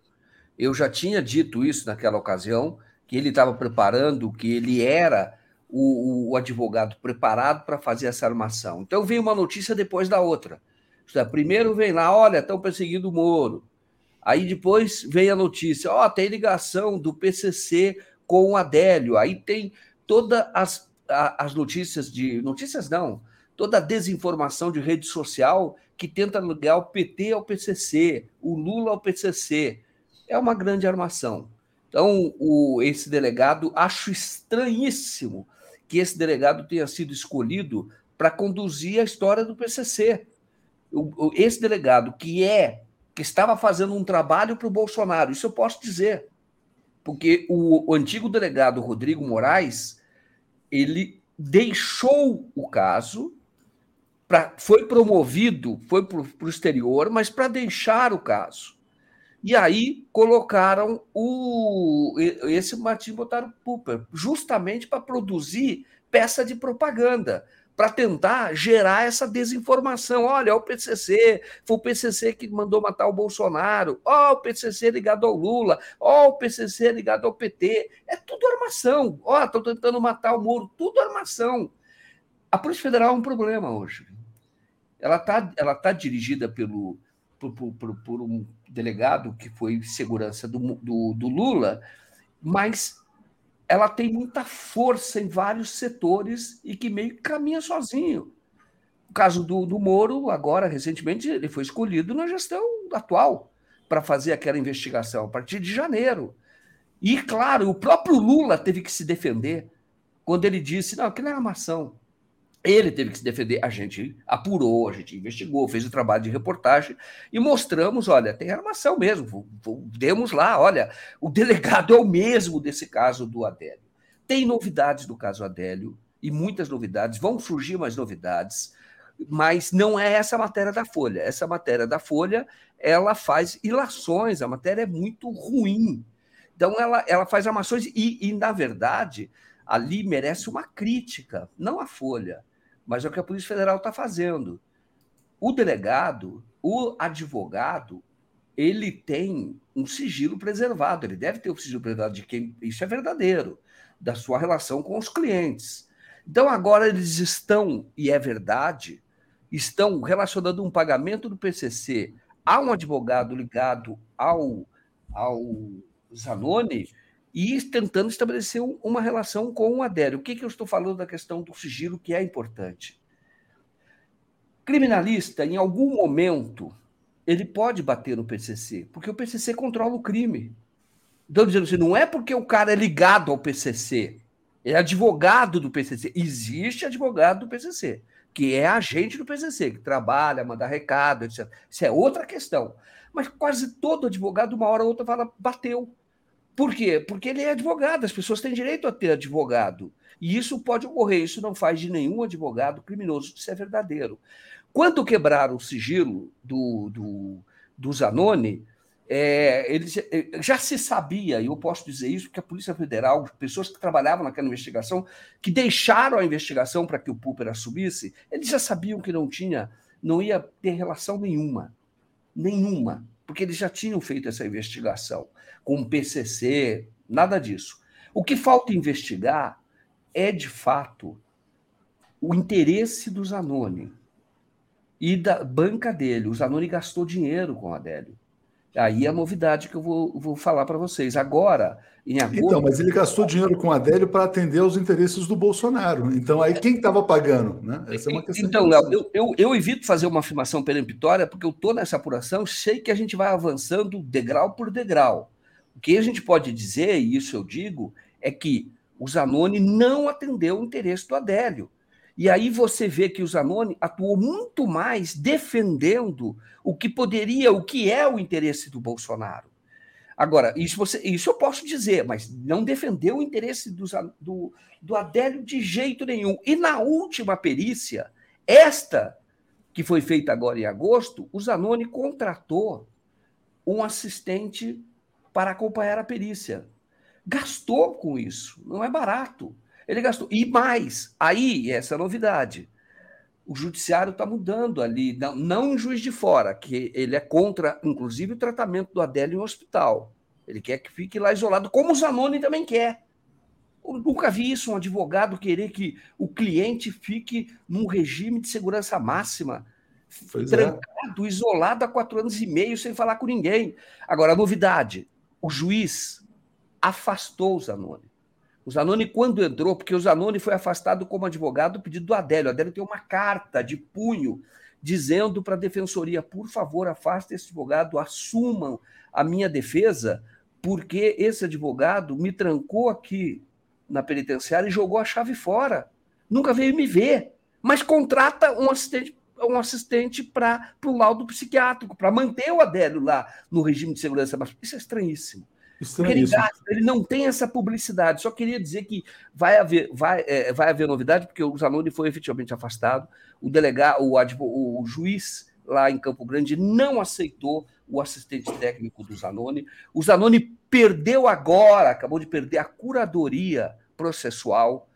O curador processual hoje do Adélio é a Defensoria Pública, o que já era para ter sido lá atrás. Notícia então, importantíssima trazida pelo Joaquim hoje. Uhum. Não, notícia muito importante. Eu sei que a gente está estourando o tempo, eu só queria botar aqui para você também, Mário, que isso aqui é bem importante. É, eu vou botar uma notícia da Folha para que as pessoas entendam como as manipulações de imprensa estão colando cada vez menos. Né? Bom, é, esse repórter da Folha que está lá, ele lamenta que a armação contra o Zanin não funcionou. E ele ataca o 247 sem citar o nome. O nome dele é Ranier Bragon. Ele tem uma coluna na Folha e ele fala assim: as babás de Zanin, né? Aí ele escreve assim na sua coluna: Olha, como é que pode né, a sociedade brasileira não se indignar com o caso das babás tal. O Ranier Bragon é o mesmo cara que tentou desqualificar o trabalho do Joaquim quando ele fez o documentário sobre o evento de Juiz de Fora. E se deu muito mal quando fez isso, né? Bom, aí ele escreve assim: é, olha só. Chegamos a tal ponto na várzea institucional brasileira que isso parece não espantar quase ninguém, o caso das babás. Só que o caso das babás é uma extorsão. A gente tem a gravação. O advogado gravado procura o escritório do Zanin e fala que por 35 mil reais ele não levaria o caso à Folha. E a Folha publicou assim mesmo. Aí vem o repórter da Folha dizer: Poxa, ninguém fica indignado com a denúncia da Folha? Lógico que não, uma extorsão, né? Quer dizer, quem vai ligar para isso? O Mário, com isso eu queria dizer o seguinte: que está mais difícil para a imprensa tradicional manipular, né? Porque existem outras vozes também. Então, queria te pedir para refletir a respeito disso e já já passo a bola aqui para você. Diga, Mário. Não, é verdade. O, o, esse, nesse caso e em vários outros, é, mesmo não sendo citada, a, a, digamos, a mídia progressista acaba sendo uma referência fundamental de é, outro tipo de informação. É, é, a, a armação que a mídia tradicional geralmente apronta fica um pouco complicada. Nós somos uma pedra no sapato desse tipo de narrativa que eles constroem e que dirigem especialmente contra pessoas ligadas ao presidente Lula, ao PT, à esquerda de maneira geral, à esquerda progressista. É... Nossa, eu, eu tenho a impressão que não dá para subestimar a importância eh, fundamental que nós temos nos dias de hoje, nosso tipo de jornalismo, nosso tipo de jornalismo, digamos, esse que o, o Joaquim de Carvalho é, é, é, exerce aqui no 247, outros repórteres também, é fundamental para que simplesmente se desmontem esse tipo, é, essas, essas armações. O, o Cristiano Zanin é alvo, né? Ele é alvo de extorsão e é, extorsão dupla, porque os, é, uma extorsão que utiliza a, a própria mídia, né? A mídia é usada e usa não é? Aquele, os extorsionários é, a, a, seu favor. Há uma agenda aí é, já sendo montada, é, Joaquim, Daphne e, e, e Léo, é, montada para que surja um novo mensalão, um novo tipo de é, é, lava-jato, é, pela mídia que vai acumulando, não sei se vocês estão sentindo isso, acumulando uma campanha mesmo, né, para desautorizar e desmoralizar o governo do presidente Lula. Cristiano Zanin e a Valesca foram objeto de extorsão. É, só que isso não é contado desse jeito, não é exposto desse jeito, é omitido pelos, pela, pela chamada mídia de direita é, brasileira, e agora existe existe o 247 existem outros veículos que impedem que essa narrativa se imponha na opinião pública, impedem, complicam a, a, a atividade. Então, nós podemos dizer o seguinte: mensalão e mesmo a Lava Jato, hoje em dia, tem mais dificuldade de se, de se impor como uh, uh, versão uh, que leve a consequências políticas mais imediatas. Vamos ver como é que fica esse novo governo Lula com essa mídia progressista, que é fundamental para que esse governo possa ter melhores condições de suportar a campanha que vem pela frente. Obrigado, Mário. Obrigado, Joaquim. Obrigado, Daphne. Agora sim estou saindo. Valeu, gente. Obrigado. Bom dia. Obrigada. O, o, o Daphne, bom, é, bom, eu também vou, sempre, se quiser, eu comento alguma coisa, Mário, Daphne, mas se não. Fica à vontade. Eu aí do horário de vocês, tá? Então, é, agradecer, viu, Mário? Obrigado aí por esse espaço, por permitir claro. esse tempo. E, e, dizer só no, aqui, terminando, olha, vão surgir novidades no caso do caso Adélio. A gente continua atrás, a blindagem está acabando, a Defensoria Pública de Campo Grande tem feito um trabalho excepcional, efetivamente, da defesa dos interesses do Adélio. Então, eu sei que vai ter novidades por aí e vou manter vocês sempre aí atualizados. Continuamos neste caso, tá bem? Um abraço para vocês. E aí, sempre né, que tiver atualização, e você entra para trazer, porque esse caso é um caso importantíssimo, né, Jorge? Sim, sim, nós acompanhamos desde o início, não vamos parar esse trabalho, porque há, uh, tem, muita, tem muito furo nessa história, muito inconsistente. É, que é furo no sentido de que não bate, certas coisas não batem. Uh, aqui eu vou ser repetitivo até para falar, mas até eu devo escrever um artigo sobre isso, sobre essas últimas novidades, o avanço que a defensoria tem conseguido lá de Campo Grande. Feito um trabalho profissional muito bom, ético, correto, muito sério. Então, é, quero cumprimentar vocês. A gente vou escrever um artigo ainda hoje para publicar no 247, tá bom? Obrigada. Bom dia. Um abraço, Tchau, até mais. Bom dia. Bom até mais. E aí, é, Mário Vitor, falando em babagem, na, na verdade, né, essa mídia corporativa comercial é que eles são babás né, do, do grande império, eles são babás da grande burguesia, ficam ali fazendo aquela ginástica é, retórica, aquela ginástica jornal, é, do jornalismo para tentar agradar os seus patrões. E aí eu vou trazer aqui o seu artigo. Peraí, deixa eu trazer aqui, onde você comenta justamente, é, digamos assim, a estatura política diante do mundo do Lula, né? Uma viagem importantíssima.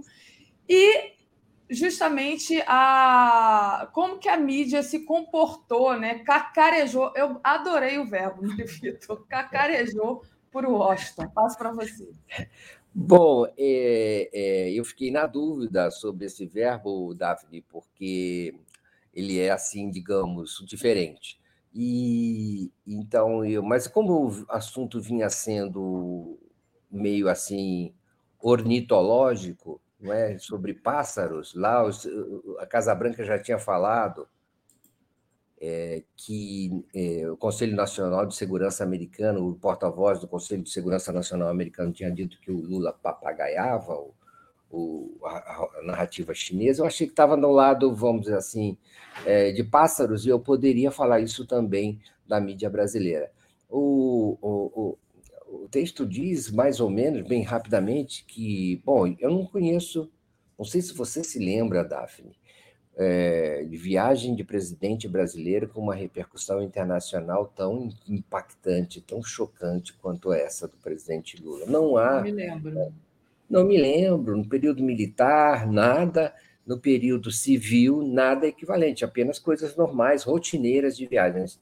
O presidente Lula simplesmente bagunçou o coreto internacional e, e fez com que houvesse reações de Washington, da Casa Branca, da Secretaria do Tesouro americano, do, do Banco Central Europeu, do, da Comissão Europeia, de, é, da China, da Rússia.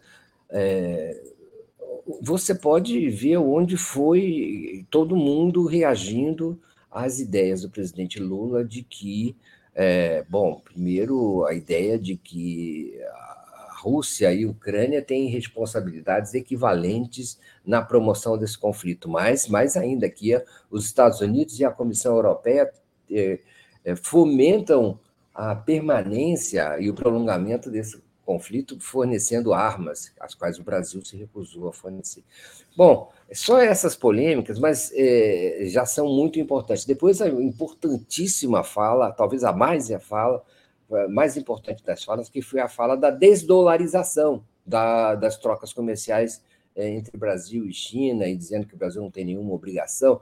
O presidente Lula foi mesmo para se antecipar a uma espécie de mudança do mundo eh, da geopolítica mundial, para se para promovê-la, para ser uma espécie de liderança nessa, digamos assim, nesse enterro da, do mundo unipolar dominado pelos Estados Unidos. Sente, tem informações, tem posições a respeito desse assunto, quer colocar o Brasil na vanguarda da promoção dessa, dessa nova ordem mundial, que por que, que tem que ser só comandada pela China, pela Rússia, é, pela, é, pela Ásia, pelo continente asiático, por que, que, o Brasil não pode se meter nessa coisa? É essa ambição do, do ex-presidente, que é o, vamos dizer, como eu digo aí, um fenômeno da geopolítica mundial, que não se é, que não recusa e não recua diante dos desafios, e que isso choca a mídia, a mídia brasileira, eu te pergunto, que será, é, é, que será da, da, da, da mídia brasileira se ela tivesse que fazer, primeiro, noticiário é, que, houver, que ouvisse diversas versões a respeito do, de um certo assunto, como esse da viagem do presidente Lula e da colocação do Brasil no mundo. O que seria dessa mídia se ela tivesse que fazer? Ela só publica informações contrárias à posição do governo, só existem analistas de um lado, desse lado, que é o lado, é, enfim, do alinhamento brasileiro à velha política da Casa Branca e do Departamento de Estado americano. O Brasil como uma espécie de su ente submisso aos Estados Unidos e passivo. O que seria dessa mídia, por exemplo, se esse mundo mudasse? seria dos editores de exterior, de internacional, é, que, enfim, censuram o, o noticiário internacional, que seria deles se não houvesse o farol que vem de Washington.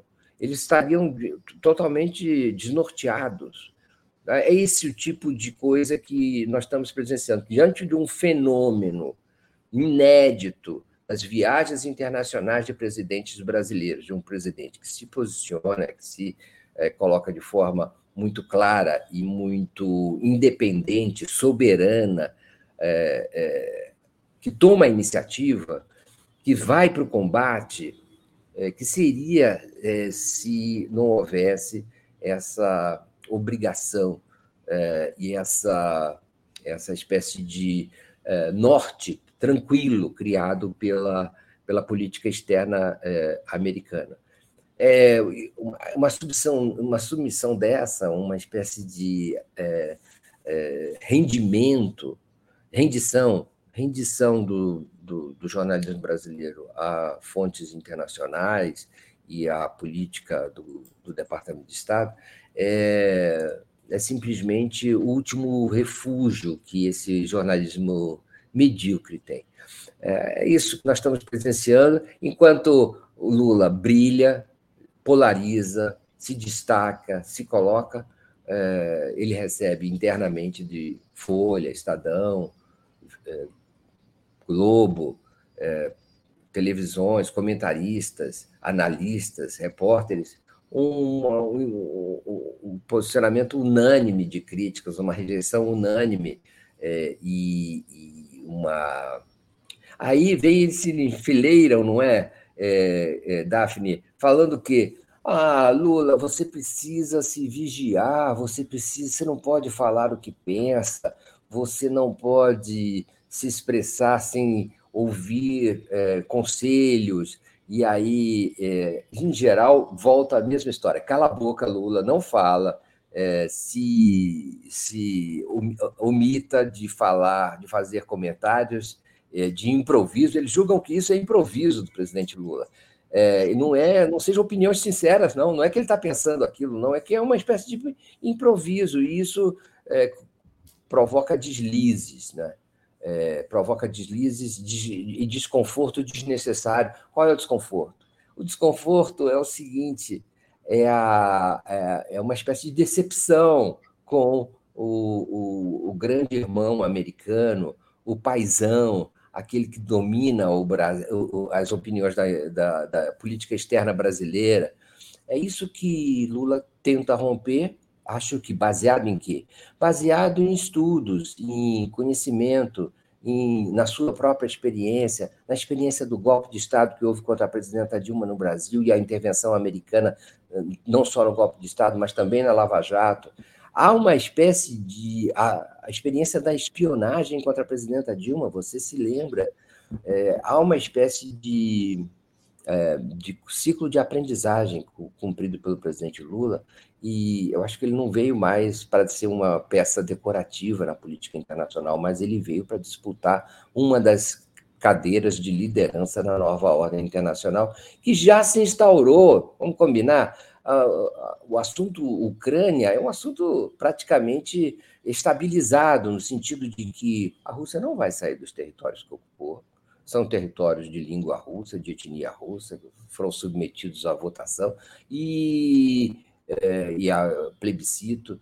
É, e nós, é uma questão de tempo que essa situação defendida pelo Brasil, um cessar-fogo, é, afinal, venha a ser é, levado em consideração. Muito bom, é, Mário Vitor. Eu não queria ter que trabalhar nessa mídia comercial hoje, com todo o respeito às galinhas que, que cacarejam e aos periquitos, periquitos não, os papagaios que repetem sem pensar, sem raciocinar o que dizem. Mário Vitor, para a gente é, finalizar, ontem a gente viu ali um recuo do Haddad, do ministro Haddad, em relação a taxar as compras na internet. Toda aquela discussão é, que, inclusive, é, dividia aqui muito dos nossos internautas. Ah, tem que taxar, não tem que taxar. Isso aí é, digamos assim, é impedir né, que o pobre tenha acesso àquele consumo é, básico ali, né? De, de, enfim. Então, tinha essa discussão e houve um recuo em relação a isso, né? E é, o que apareceu, mais ou menos, foi que tinha partido do Lula né, essa, esse pedido para recuar nesse assunto. Você tem é, novidades a esse respeito? Como é que você está enxergando? Eu queria que você falasse dessa dinâmica do Lula e do Haddad nesse sentido. Bom, Daphne, é, em termos, em termos é, estruturais, é, conceituais, o, o, a taxação proposta pelo Haddad é correta. Né? O Brasil tem que é, tratar importações de maneira a proteger, não é como todos fazem todos os países, ou quase todos os países, de maneira a proteger a indústria nacional e, a, e o produto nacional. Não é? Mesmo o comércio nacional tem que ser protegido.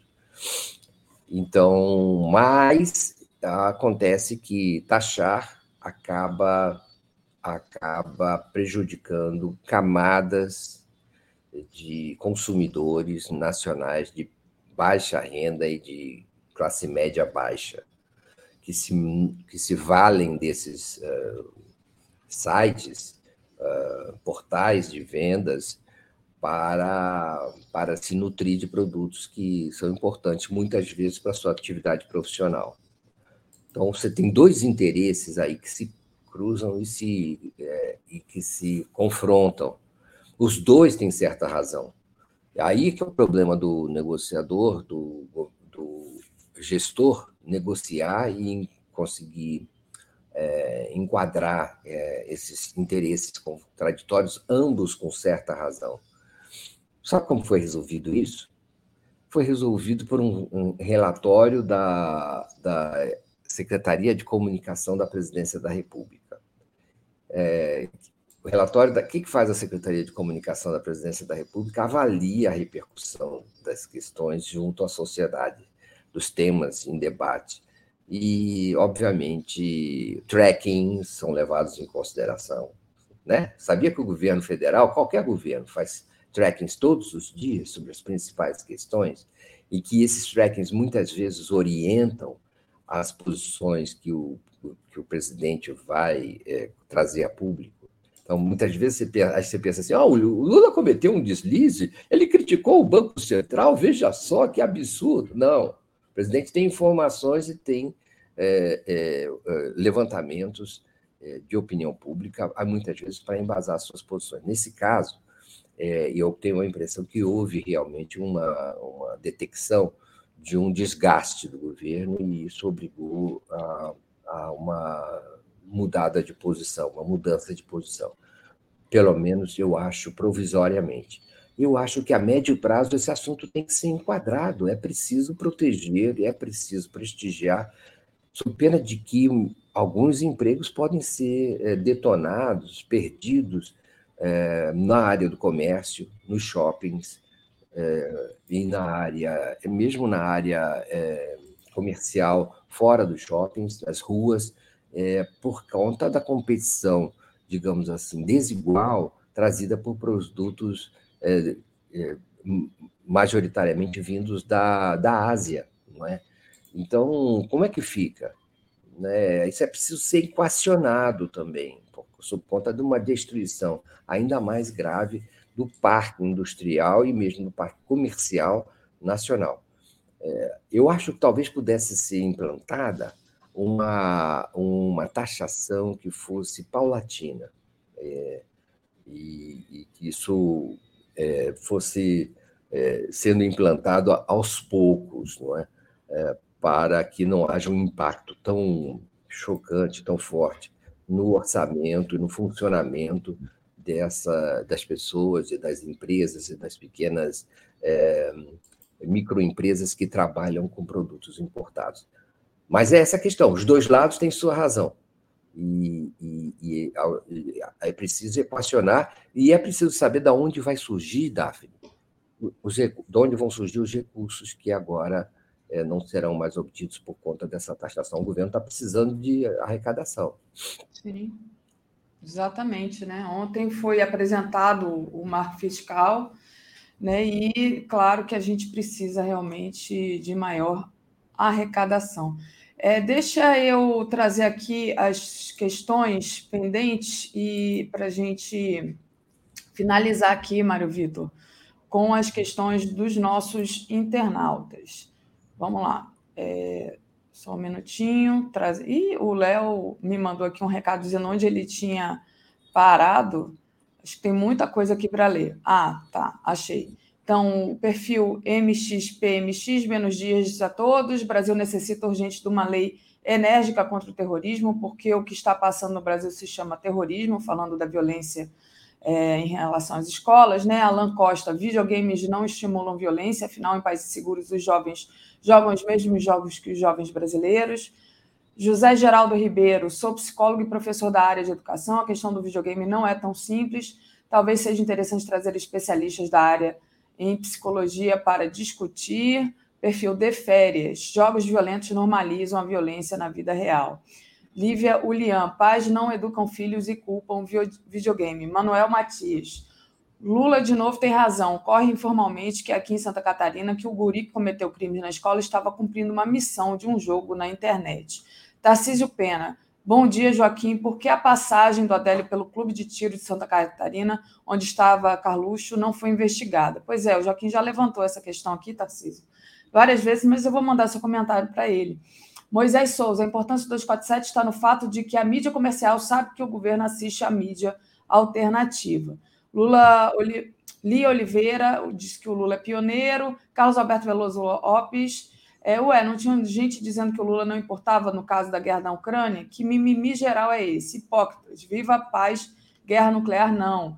E a, a Lia diz que eles querem Lula café com leite tutelado. E um, quebra-muro poderia ter feito uma taxação menor ao invés de 60% do valor, taxar 25% do valor da compra, todos sairiam ganhando e combateria a sonegação. E o Gilberto Provinel, Mário Vitor, falta aí, é, governo, uma comunicação mais eficaz e rápida? Está apanhando sem necessidade? Pergunta aqui o nosso querido Gilberto Provinel, Mário Vitor, para encerrar. Gilberto, muito boa questão, muito bem colocada é um tema para reflexão mais detida, um acompanhamento melhor sobre comunicação do governo. Ou a pesquisa Quest, divulgada hoje, mostra uma, uma, um declínio na, na, na avaliação dos que consideram o governo ótimo e bom, de 40% do último levantamento para 36%. Eu creio que está dentro, perto da margem de erro, mas há, há, há que se é, há que prestar atenção nesse tema é, e acompanhar essa avaliação. O, o, se é falta uma comunicação mais eficiente e rápida, olhe, a questão eu acho muitas vezes, Gilberto, não é de comunicação, é uma questão política. Aliás, a, comunica... a política comanda a comunicação. A comunicação eu vejo como sendo. Eh, não é uma técnica, é algo que, na verdade, é uma forma pela qual a política é, se reveste, né, se apresenta, como questões técnicas de jornalismo ou de comunicação. É, no fundo, no fundo, há uma divergência na sociedade a respeito do apoio ao governo Lula e das medidas que ele toma. A oposição ao condução que o, que o governo Lula tem em todas as áreas.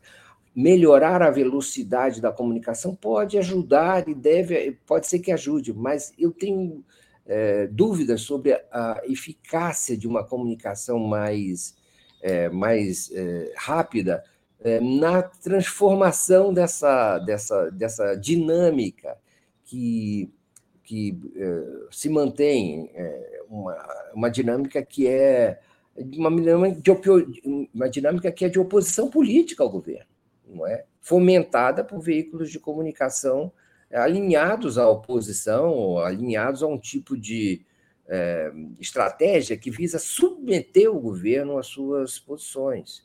É, esses esses, esses é, veículos e esses partidos que esses veículos representam, esse tipo de opinião pública que eles expressam, desejam dominar o governo Lula, manietar, não é?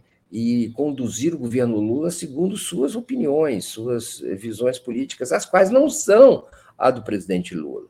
Então, essa vai ser uma, uma polêmica permanente, dizendo o seguinte: esses veículos de comunicação, esses colunistas e essas analistas, dizendo o seguinte: você tem que se comportar como a gente quer que você se comporte. Isso não há política de comunicação que consiga resolver é, com é, eficácia isso quando que é uma divergência, isso que é uma divisão política, não é? Esses, esses veículos eles são impermeáveis a uma comunicação mais eficiente, porque eles já a, a priori já têm é, é uma espécie de blindagem ideológica e política contra uma política, contra uma estratégia, digamos assim, mais autônoma e mais ativa é, do presidente Lula e de seu governo. Essa é a minha visão. Muito bem. O Cleides disse assim, não é a questão de comunicação, mas propaganda. E a Lia mandou também um superchat, menino que já está em desequilíbrio cumpre missões dos games. Depois eu tento falar novamente sobre essa questão com a Tereza. Mário, queria te agradecer demais a participação de hoje, sempre é muito boa. Obrigada. Obrigado a você. Um beijo, bom dia para todos. Beijo, valeu. Trazendo aqui o Eduardo Guimarães. Opa, Edu, abre sua, abra sua tela. bom dia. Abrindo tudo aqui. Tudo bem, Edu? Tudo bem, Daf. E aí? Como é tudo que tá? Então, estamos e... aqui levando, tentando fazer esse trabalho né, de, de é, trazer tá, tá dando eco aqui. Trazer uma, um, um contraponto ao que sai nessa mídia comercial, porque tá duro, né, Edu? Edu, queria é, falar com você sobre a situação do Moro, né? O Moro que está aí numa situação meio complicada depois daquele vídeo é, onde ele acusa o Gilmar de vender sentenças, né? Então, segundo juristas, um vídeo de retratação livraria o Moro de acusação por calúnia, calúnia contra Gilmar. Você acha que o Moro ele vai se humilhar é, faz, e fazer esse vídeo, Edu? É, há versões, inclusive, de que o Moro estaria comemorando, é, está no UOL hoje, estaria comemorando toda essa, toda essa celeuma, mas isso é conversa da mídia. Você sabe que eu me, eu me surpreendi. Bom, antes eu esqueci de cumprimentar a audiência Brasil 247. Um abraço para todo mundo.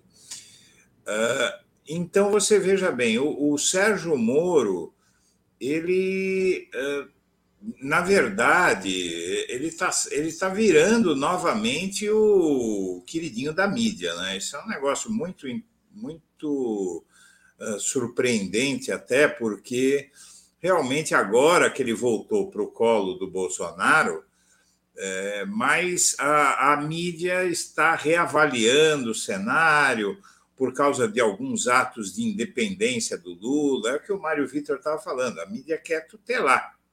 Ela quer tutelar e, e na verdade, ah, de certa forma, ah, de certa forma, eu acho que o Bolsonaro também ah, enfrentou esse problema, só que no caso dele não se tratava de tutelar, era o mínimo de civilidade e responsabilidade exigível de um mandatário, né? Agora, com Lula, volta aquela questão de querer tutelar, porque não dá para dizer que as críticas que a mídia vem fazendo ao Lula, elas são do mesmo jaez que as críticas que eram feitas a, a Bolsonaro. São coisas totalmente distintas. Mas, seja como for, o Sérgio Moro, eu acredito que ele não vai. Não sei, Vamos ver o que, é que vai acontecer. Eu acredito que ele não vai fazer isso, uh, ou se quiser encerrar, até porque eu não sei se encerra mesmo, não é? se, se uma retratação dele encerraria o caso. Eu acho que a primeira coisa que ele vai fazer é tentar uh, é verificar se vai, se uma retratação dele vai ter mesmo esse poder de encerrar a ação. Porque é aquela coisa da hermenêutica, né? Para quem não sabe, hermenêutica no judiciário é a interpretação da lei. Foi graças a essa famigerada hermenêutica que eh, se instaurou no Brasil a prisão em segunda instância, sendo que a Constituição do Brasil diz assim com uma clareza solar que uh, ninguém será preso antes do fim do processo após o trânsito em julgado do processo.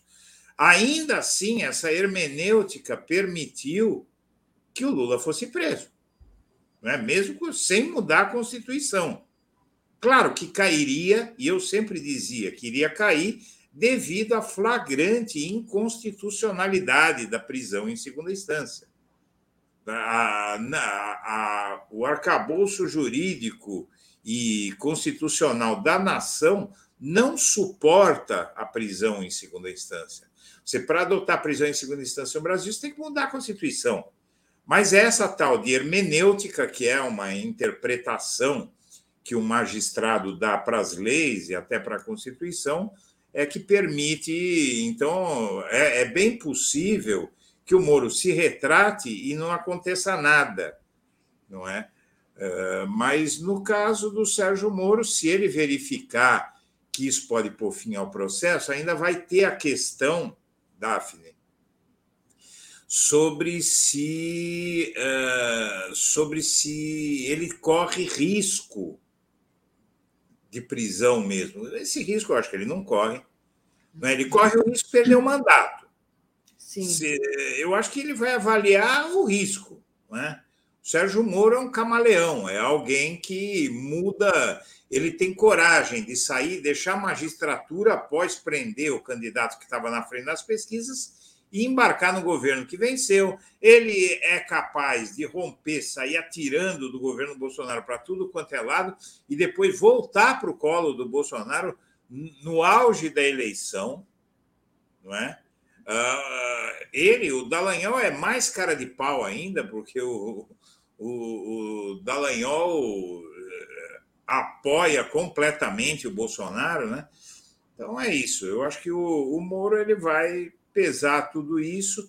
Uh, eu, eu acredito, eu, eu não sei até que ponto eu acredito que ele pode ser realmente punido, mas é uma ação contra o ministro do STF. A gente não pode.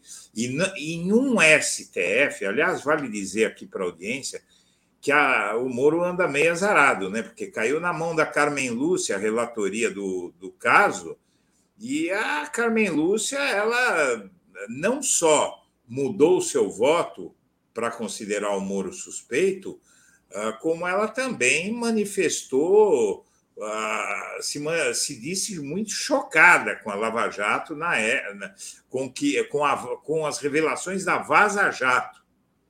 Né? Tem um episódio. É porque antes ela era lavajatista, né? Era lavajatista tal, mas ela, ela demonstrou que ela tinha boa fé em relação à Lava Jato, acreditava. É. Ela, ela demonstrou isso porque ela, inclusive, citou um episódio, aquele episódio do deboche do Lula quando morreu o neto dele. Ela se disse publicamente em entrevistas é, literalmente chocada com a desumanidade contra o Lula nessa, nesse episódio do neto dele. Então, eu acredito, sinceramente, que a Carmen Lúcia estava de boa fé nessa. Eu critiquei muito a Carmen Lúcia na época, muito, 2018, e, mas ela mudou, reverteu o seu voto e deu declarações. Quem assistiu a, ao julgamento da suspeição do Moro viu que ela botou para quebrar. Então, o, o Moro, na verdade, no STF, ele é um velho conhecido daquele tribunal. Ele e o Dallagnol, que estão na Berlinda, também, o Dallagnol, a gente não pode esquecer que está na Berlinda, queriam prender o, o Toffoli e o Gilmar. E aí entra o famoso esprit de corps, né, como dizem os franceses, né? É, o espírito de corpo do, do tribunal é muito forte, a gente sabe disso. Né? Inclusive, você vê que o Nunes Marques andou voltando algumas vezes até contra o Bolsonaro para não romper esse espírito de corpo, esse corporativismo do STF. É tudo um jogo de xadrez, né? Bem complicado mesmo. Muito bem. É, deixa eu dar um recado aqui para o Fernando Nascimento, pessoal está é, tá pedindo para eu desbloquear o Fernando Nascimento. Eu não consigo desbloquear, uma vez que a pessoa foi desbloqueada, tem que ter o técnico do 247 que tem acesso, e é muito difícil, porque ele fica perdido o nome dele lá no meio de um monte de nome que está bloqueado. Então, é, eu sugiro, Fernando, em vez de você usar o celular da sua mãe, Maria, que você faça um novo e-mail com o seu nome e utilize esse e-mail no seu celular para poder comentar aqui, se inscrever na TV 247. Tá? Provavelmente deve ter sido um erro.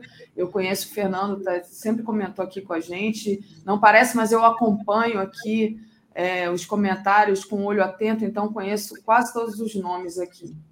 Ô, Davi, e... posso dar uma dica aí?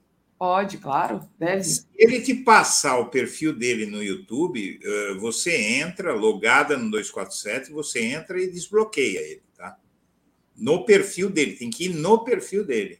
É, não, quem faz isso aqui no 247 é, é os técnicos. e ele já escreveu é, e-mails para gente e eu acho que a pessoa não conseguiu desbloquear ele. Mas, é, Edu, eu queria ler aqui o nosso, os nossos internautas. Então, vamos lá. A Lia, já li, né? o Cláudio também. Agradecer a Lia Ribeiro, que mandou aqui um super sticker para gente. Obrigada, Lia. Muito bom seu apoio. Malu da Flon. Acho errado a esquerda cair na pilha da prisão de um senador por falar anterior ao mandato. Tiro no pé, ainda mais diante de tantos crimes de Moro. Carmen é, mortiça, diz ela, né? E seus pares sabiam muito bem o que era Lava Jato, só mudaram quando ficou insustentável e quando o leite já tinha sido derramado, segundo aqui a internauta Malu da Flon. Eu acho que o Moro ele tem que ser julgado, né, por aquela, por aquela questão que é um outro processo do, do Taco Adurão ali, que na verdade está é, acusando ele sim de comprar sentença, né? E, enfim, e dizer que a interação aqui com, nossos, com os nossos internautas é muito importante para a gente. Ontem eu estreiei um programa, aliás, quem não viu, aqui é, o novo programa de análise política, que chama Contramola, é, que é o programa onde o Walter Pomar, que é dirigente do PT, professor da Universidade Federal do ABC, fez uma análise de conjuntura, vai ser toda terça-feira às 13 horas é, é, o Walter falou assim para mim depois do programa: que legal é essa interação com o público. Exatamente. Então, eu acho que o que enriquece também a nossa, a nossa mídia aqui é essa interação imediata com o público. Então, só, só queria tocar nesse assunto e dizer que vocês são realmente importantes para a gente. E aí, Edu, continuando aqui é, na nossa pauta, queria que você falasse agora sobre a questão do Bolsonaro, né? Tem uma, uma coluna do Guilherme Amado no, no, no site Metrópolis, intitulada é, Lula está descrente da isenção da Polícia Federal em relação a Jair Bolsonaro. Você concorda? Você acha que o Lula acha que a PF protege o Bolsonaro, Edu? É, é que, assim, é, todo, todo mundo sabe que a PF tem correntes, né? tem correntes a gente não pode lembrar que é uma corporação é, que ficou muito famosa na eleição de 2014 entre a Dilma e o Aécio, porque delegados declaravam publicamente apoio ao, ao Aécio, a PF, como todas as outras forças policiais do país, é profundamente aparelhada pelo, pelas bondades, entre aspas, do Bolsonaro. Mas você tem, tem policiais federais, tem policiais federais. O duro é controlar isso, é saber quem é quem, no âmbito de uma investigação, teria que triar, né? O Lula é macaco velho, ele sabe que uh, a possibilidade de ter gente lá que vai procrastinar, que vai uh, não é, tentar empurrar com a barriga, é, é, muito grande, é uma instituição muito ainda uh, conspurcada pelo bolsonarismo, né, como as polícias militares, forças armadas, está sendo feito um grande esforço, né? Eu acho que está indo bem, inclusive críticos do governo Lula têm, uh, têm elogiado, né? Têm elogiado a forma como ele como ele vem lidando com esse tipo de questão das forças armadas, tal. Mas eu acho que ainda não é já, não, e, e o Lula ele acredita mais, né, segundo essa matéria e outras, né, ele acredita mais é nos tribunais, na, em outras é, instituições, né, ah, principalmente nos tribunais. Né. Eu acho que o Augusto Aras já começou o processo de metamorfose, veja a Lindora, né, é justamente a Lindora que foi fazer essa, essa denúncia aí contra o Moro, eh, no caso do Gilmar Mendes, mas é que também o que explica né, a denúncia contra o Moro é a questão do corporativismo. É, mexeu com um, mexeu com todos. Uh, sobre. Eu, eu, vi um comentário aí de que a Carmen Lúcia, não sei o quê, é, mudou o voto quando já não tinha mais jeito. Mas não é isso, porque teve quatro ministros do STF mantiveram suas posições. Né? O Barroso manteve, o Faquim manteve, o Fux não é? manteve e o Nunes Marques eh, já era esperado é, no, no julgamento da suspeição do Moro no plenário. Então, não acredito, não. Eh, eles têm. E ali, inclusive, naquele momento, é, não havia esse consenso de que as denúncias da Lava Jato eram inquestionáveis, que houve mesmo foi uma tomada de, foi uma surpresa, né? Eu acredito que ela surpreendeu muito com, com a Vaza Jato. É, ela deu várias entrevistas falando sobre a. Né? Mas no caso do Moura é isso mesmo. Perfeito. Só dizendo aqui para o Fernando Nascimento que o nome dele foi passado é, novamente para a nossa coordenadora aqui da TV e ela vai procurar é, tentar aqui é, desbloquear o Fernando Nascimento, né? É, Edu, a gente está aqui com o tempo hoje bem apertado, né? Uhum. Porque é, hoje a gente teve aqui a entrada do Joaquim para falar daquela manipulação em relação ao caso Adélio, uhum. mas eu queria trazer um, um, outro um outro assunto com você, né? Que é que está aí em pauta, que é a C, CPMI golpista, né? É, você acredita que o governo pode ir ao ataque na CPI, CPMI golpista? Você acha que é, pode ser é, vantajoso ao invés de ser desvantajoso para o governo? Então, o, o que acontece é, como sempre, o grande problema desse governo, eu acho que é o grande problema, é a questão da sustentação no Congresso. Não é? Porque você veja bem, não tem o menor cabimento que o governo seja contra essa uma CPMI sobre uma tentativa de golpe contra o Lula, que o governo seja contra essa CPMI e que a oposição seja a favor. A oposição é a favor porque ela sabe que tem uma força muito grande no Congresso Nacional. Tem uma força muito grande, mais na Câmara dos Deputados, no Senado é menos. Agora, no caso de uma de, dessa CPMI, eh, se tiver algum cargo importante, ou presidente, ou relator, para oposição, vai complicar, né? Vai complicar realmente, porque eles podem tentar fazer valer uma tese que vem sendo usada pela, pela aquela comissão de defesa que é controlada pelos bolsonaristas, que andou é, é, perturbando aí Flávio Dino, que está querendo né, aparecer bastante, é, eles realmente eles estão tentando uh, virar o, o, jogo, inverter as coisas e, e dizer que o governo, é, que o próprio PT armou aquilo, armou todo o 8 de janeiro, que era. Ah, eu conheço, eu conheço, vou falar para você, não sei se você conhece, eu conheço gente de lá de Santa Catarina, parentes, né? Eh, que dizem que quem fez tudo aquilo foi o PT. Eh, e aí você, eu, eu pergunto, você faz uma pergunta óbvia, né? Mas por que o PT eh, forjaria uma tentativa de golpe se o PT já está no poder? Eles não sabem responder. Né? É uma questão maluca, absurda, tal. Mas eles estão, tem muita gente assim no, no bolsonarismo que acredita piamente nessa tese. Né? Com todos os vídeos, é o nível de loucura que mergulhou o país, porque há vídeos, há provas, há tudo.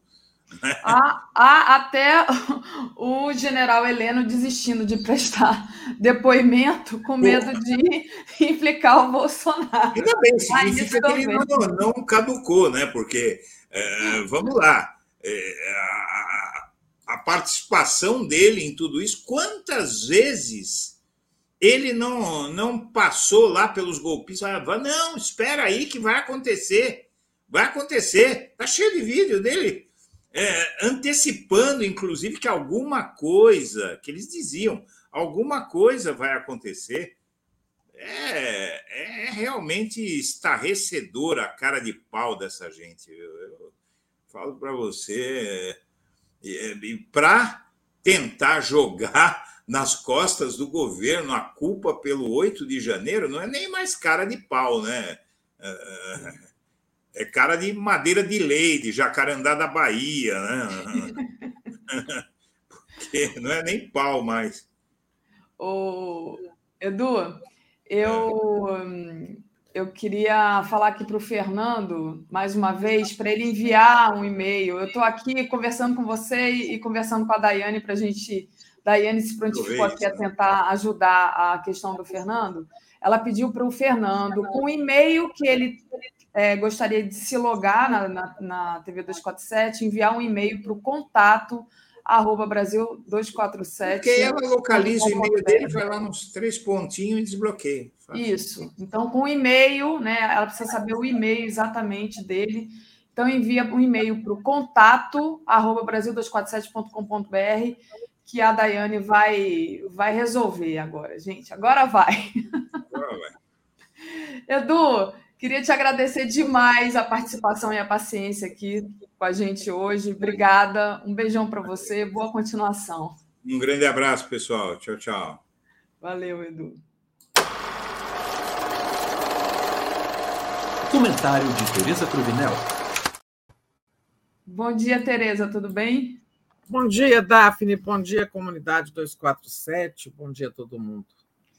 Maravilha. É, bom, Tereza, ontem dias, é, teve a. É, Oi? Dias, dias intensos. Não é? A pauta está bem quente, né? Muita coisa acontecendo que a gente fica até sem saber é, qual, qual que a gente vai comentar primeiro, né?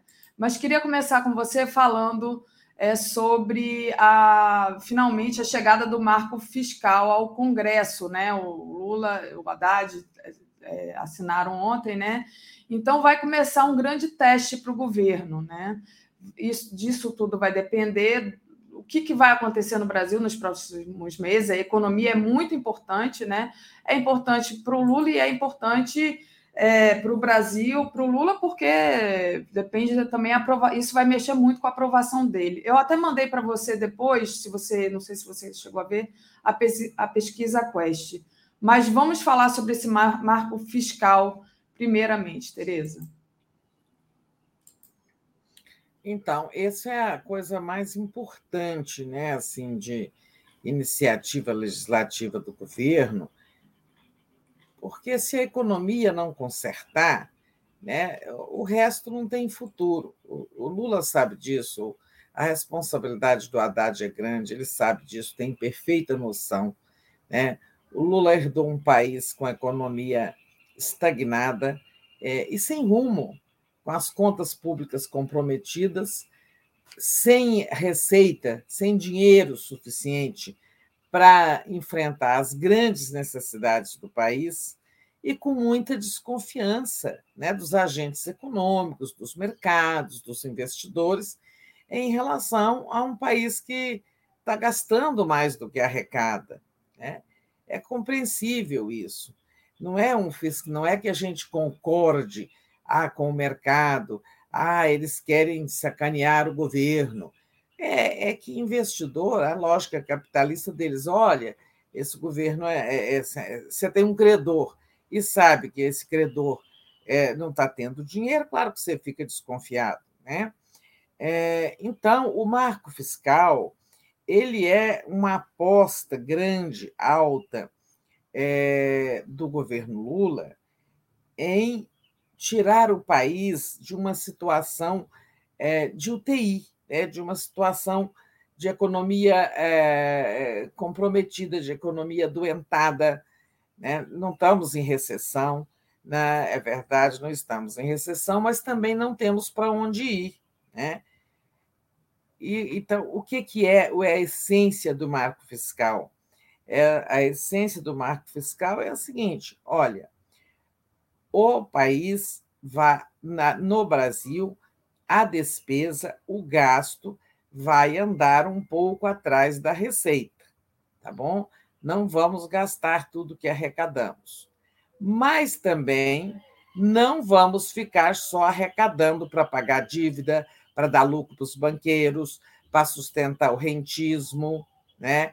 para os que têm dinheiro ganhar dinheiro com juros altos o Brasil vai fazer um esforço, sim, para ter equilíbrio nas contas, sobrar um pouco de superávit para o pagamento da dívida, para que ela não exploda, mas também vai ter que sobrar dinheiro para políticas sociais, para investimentos que façam a economia crescer, para investimentos que gerem emprego e tal. É, é uma proposta muito, digamos, ajuizada e equilibrada. eu espero que a esquerda do PT né, é, seja mais moderada e mais colaborativa agora na tramitação, sabe? Eu acho que o ministro Haddad enfrenta um grande desafio e que ele é decisivo para o futuro do governo. Sem um ajuste fiscal, sem um marco que garanta confiança no governo e traga realmente é, saúde para a economia, equilíbrio para a economia, vigor para a economia, dinheiro para os cofres públicos, não adianta pensar em êxito para o governo Lula. Né? Então, esses setores aí que fustigam o tempo todo, é, eu acho que conseguiram algumas mudanças importantes no marco fiscal. O, Haddad fez concessões, né? É, fez concessões importantes é, e que eu acho que eram corretas, algumas críticas eram corretas. Agora a proposta está no Congresso. Ontem mesmo foram feitas algumas concessões, algumas áreas que poderão ter, digamos, é, aumento da, da despesa acima desses limites fixados. Qual é o limite fixado? A despesa geral do governo ela vai crescer, é, ela só pode crescer 70% do crescimento da receita. Então, a receita, a arrecadação aumentou 100, a despesa pode acrescentar, pode crescer é, 70% disso com um piso de 0,6% e um máximo de 2,6%. É, é, é, é um parâmetro geral. Agora, tem muitas outras coisas, tem um piso mínimo de 75 milhões de investimentos, tem umas metas de zerar, tem a meta de zerar o déficit público ano que vem, tem a meta de obter um superávit de 0,5% do PIB em 25, de 1% do PIB em é, 26, né? É, isso é um, assim, uma proposta é, que viabiliza o governo Lula, mas viabiliza o futuro do país. Eu acho que tem gente, assim, há, há setores da esquerda que não compreendem, não estão compreendendo a importância do ajuste e a sua necessidade. Perfeito. Ontem Lula assinou, né? É, o Haddad foi ao Congresso, ali no final do dia, seis e meia, mais ou menos. Eu senti uma, é, uma, uma, um ambiente de muita colaboração. O Arthur, o Arthur Lira, que a gente muito critica, porque está sempre interessado, não sei se que, que ele ganhou do governo, se ele ganhou alguma coisa, mas o Arthur Lira fez um discurso muito bom. Né? dizendo que esse não era, essa não era uma proposta para um governo, mas uma proposta de interesse, não de um governo, mas de interesse nacional, que ele ia fazer tudo para que a votação aconteça é até 10 de maio. Claro que juntar os votos é tarefa do governo, né? E os votos serão muitos. Isso é, é projeto de lei complementar são 300, são 257 votos necessários na Câmara, 41 votos no Senado. Né? Eu acho que hoje mesmo o Arthur Lira vai apresentar o relator, que deve ser o deputado Cláudio Cajado, do PP. É do PP, não é da esquerda, mas é um deputado que entende muito de orçamento, porque isso tem a ver tudo com orçamento. Né? O plano fiscal é mais ou menos o seguinte: como é, qual é a regra pela qual nós, o Brasil, vai administrar o seu orçamento, o seu dinheiro, né? e a sua despesa. Né? Como, é o meu, como é meu plano financeiro para os próximos anos. Né? O Haddad fez uma fala também importante lá, na, na, lá no Congresso, onde ele disse o seguinte: o Brasil não aguenta tanta sangria é muita sangria. E de que, que ele está falando? É preciso aumentar a receita. Por que, que é preciso aumentar a receita, gente? Porque se não vai poder gastar toda a receita, só 70%. E o Brasil precisa de escola, de estrada, de obras, de, de, de, de saúde, de educação, de tudo isso, de moradias para as pessoas e, sobretudo, de empregos, né? de economia vigorosa. É preciso que a arrecadação cresça. O governo precisa gastar e, para gastar, ele precisa arrecadar. E aí dizia o Haddad: o Brasil não aguenta tanta sangria. O Haddad está no meio de um esforço para começar a, a aumentar a arrecadação tapando buracos. É o que ele está chamando de sangria. O que é sangria? São pessoas, setores que não pagam impostos, e isso sangra os cofres públicos. Tá? São, disse ele ontem, 600 bilhões de reais anuais de renúncias fiscais. São favores, privilégios, pessoas jurídicas, ou até físicas, mas pessoas, é, setores econômicos dispensados de pagar impostos. Isso é que ele chama de sangria. O Brasil não aguenta mais tanta sangria. Precisamos de enfrentar esse problema. Vai ter cheadeira? Vai, né? mas é preciso tapar essa hemorragia para que, que a arrecadação aumente. Isso não está no plano, na lei do ajuste fiscal. São medidas que o governo vai tomar agora, são propostas, lei ordinária, né, ou medidas administrativas que o governo vai começar a tomar com vistas a viabilizar o, o, o plano, a meta fiscal, o, o, marco fiscal. E aí começa com pequenas coisas, né? O Brasil é um país complicado, porque quando você fala em tapar sangria, toda hora alguém chia, né? alguém grita. O meu não, né? vai tapar a sangria do outro, a minha deixa. Então, assim, uma das primeiras, assim, uma das primeiras medidas anunciadas foi essa de acabar com a burla de impostos né, praticada por sites estrangeiros. Né? Eles se valiam de uma portaria que dispensava de pagar imposto é, a importação entre pessoa física com pessoa física de, quando a, o produto tinha, valia até 50 dólares.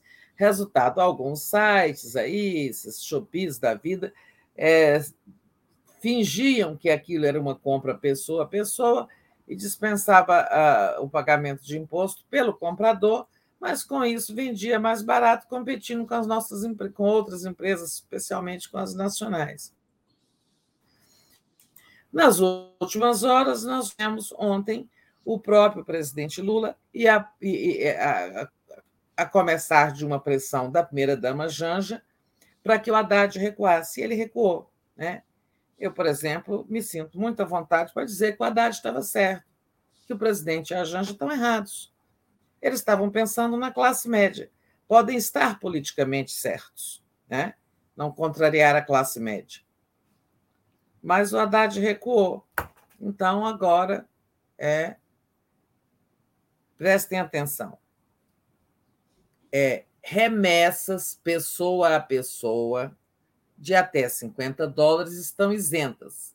Mas o Haddad promete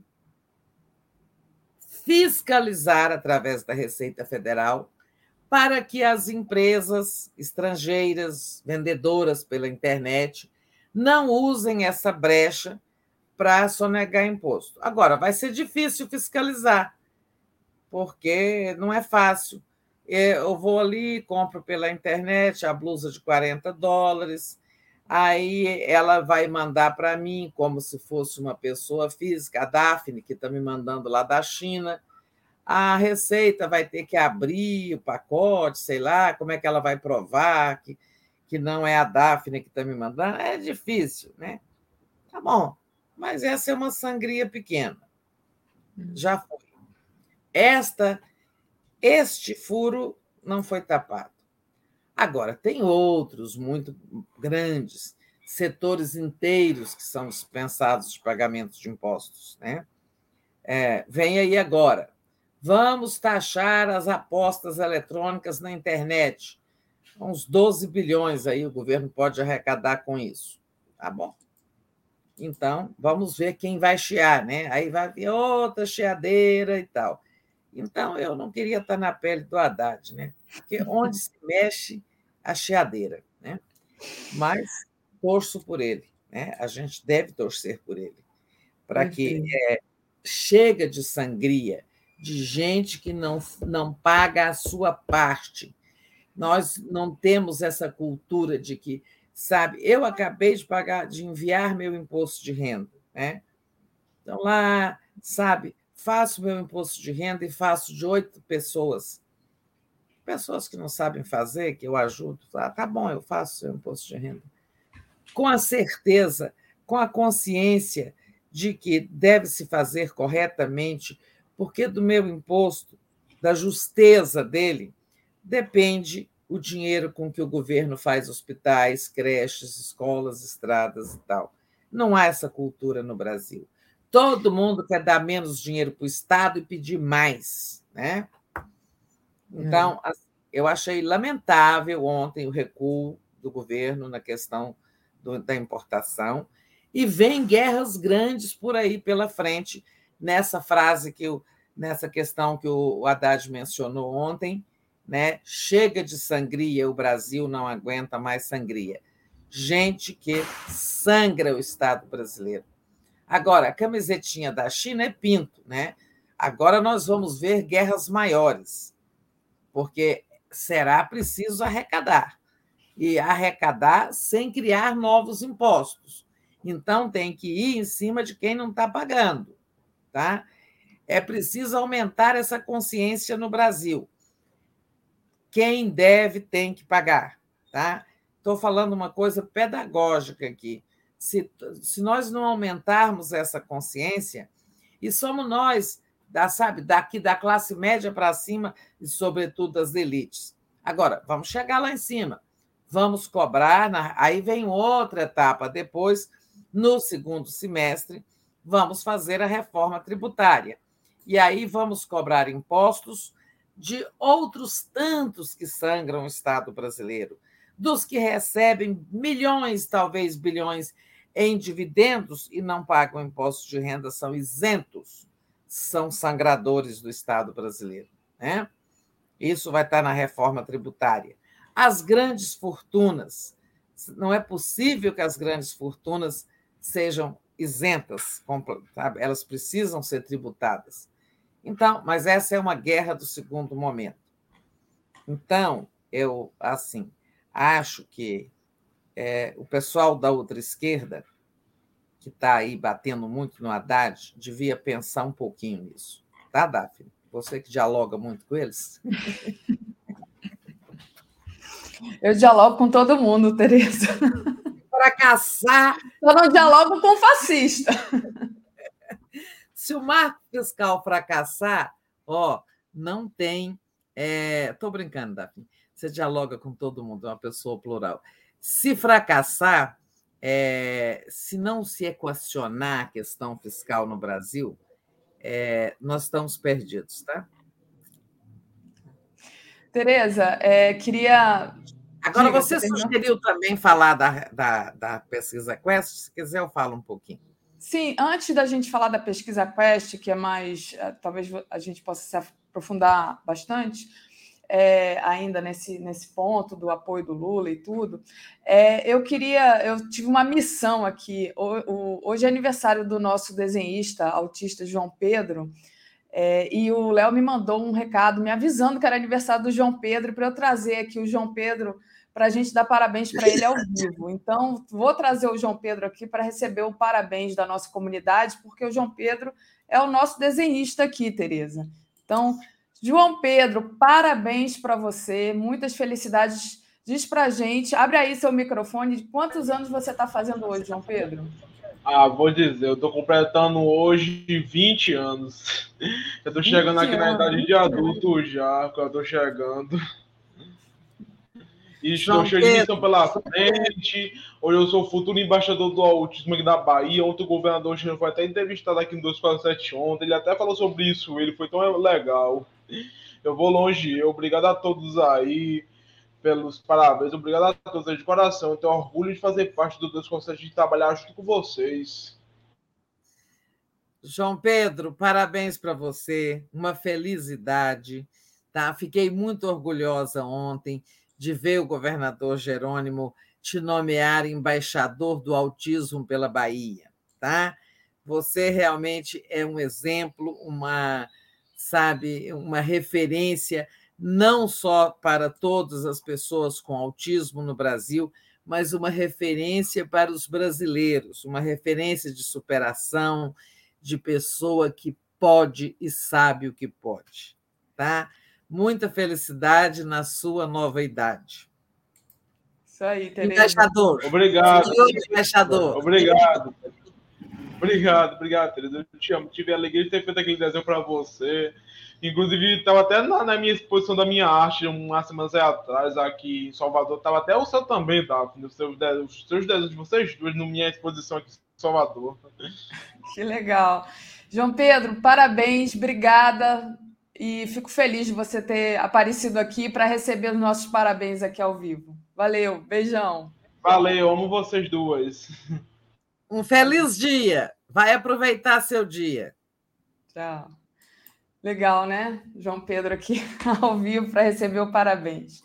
Recebendo é, hoje aqui. também é dia do hoje é dia do indígena, né? Dia dos do nossos povos originários.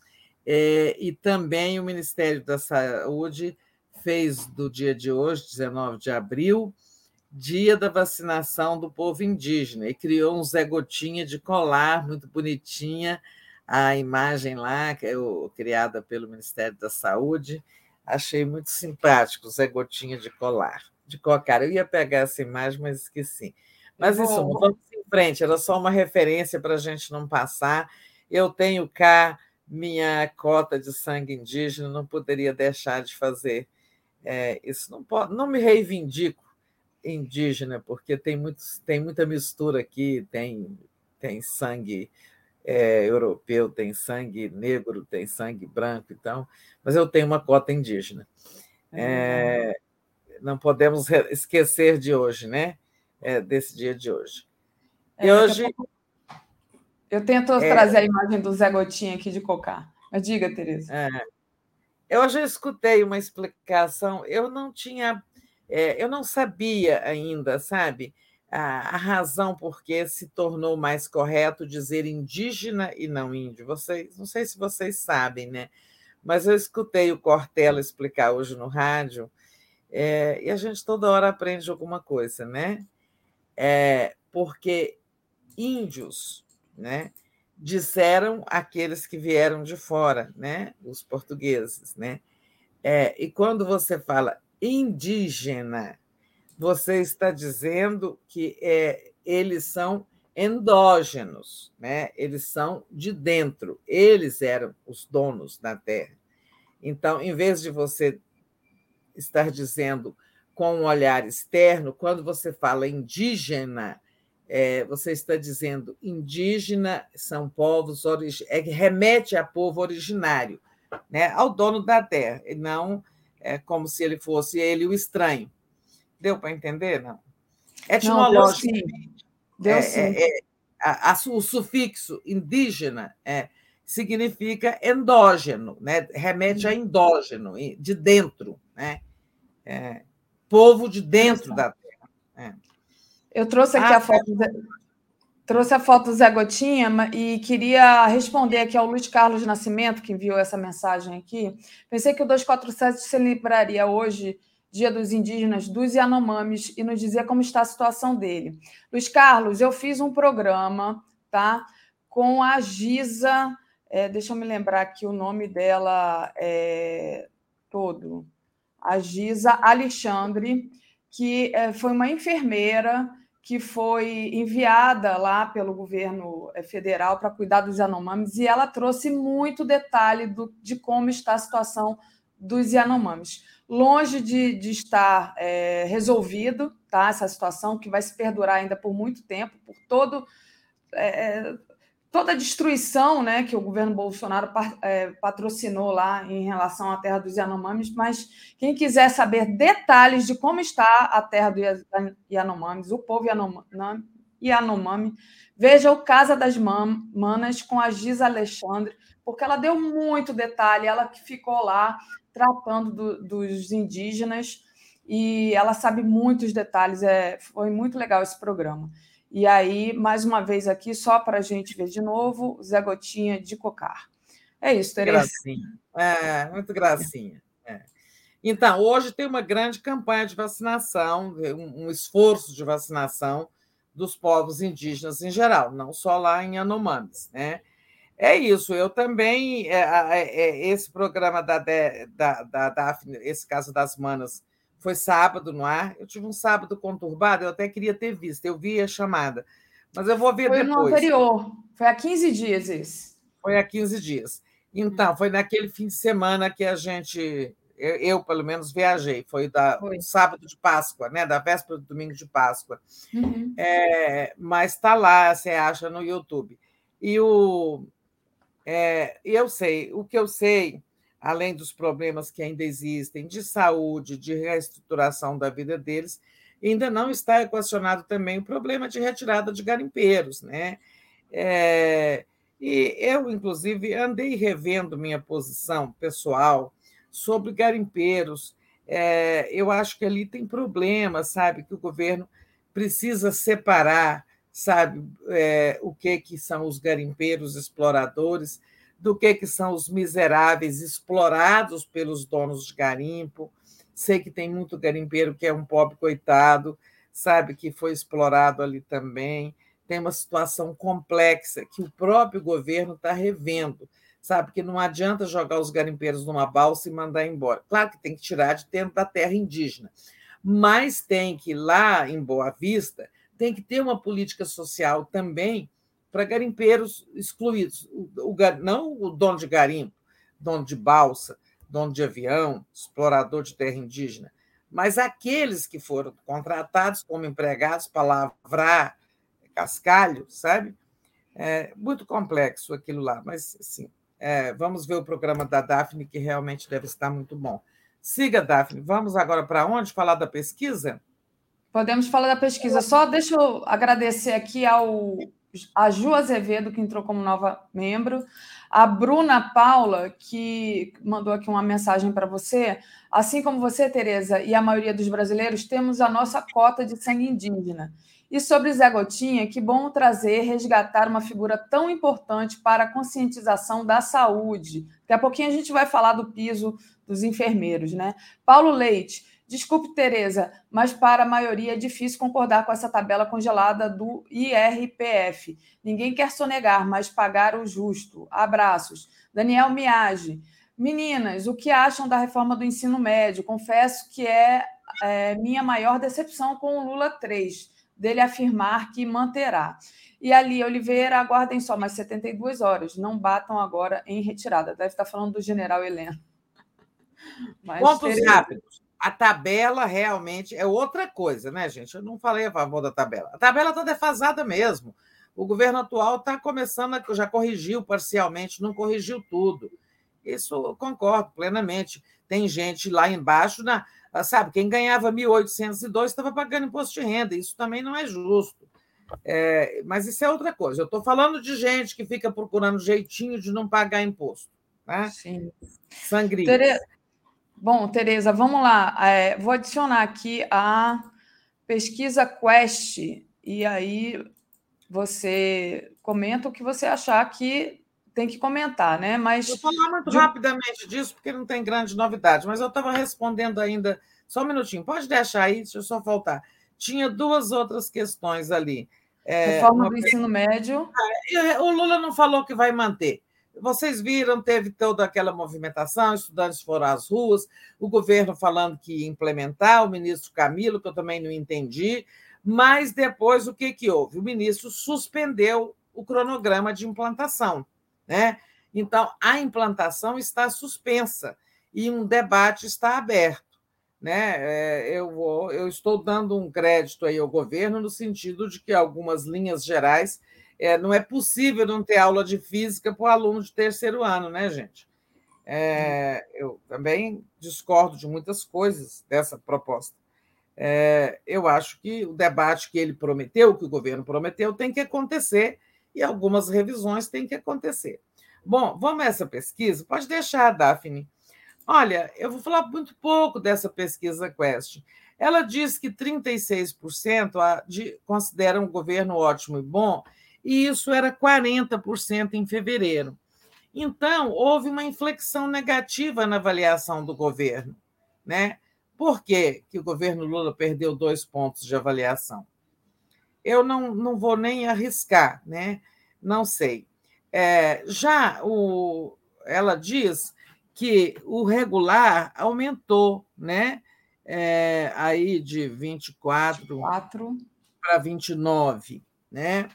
É, e o negativo caiu, né? Negativo. Não, negativo de 20 para 29. Subiu. Ah, aquilo é o negativo. É, esse de... cinza aqui é o não sabe, não respondeu. E o regular? O regular cai, é, subiu de 24 para 29. Ah, eles estão paralelos ali. É. O regular subiu de 24 para 29 e o negativo subiu de 20 é, para 29. 20 para 29. Bom, então pior ainda, né? Ou seja, o governo perdeu dois pontos no positivo, no, no bom e ótimo, e ganhou é, nove pontos de nota negativa. Isso é, muito, é ruim, né? A pesquisa ruim para o governo.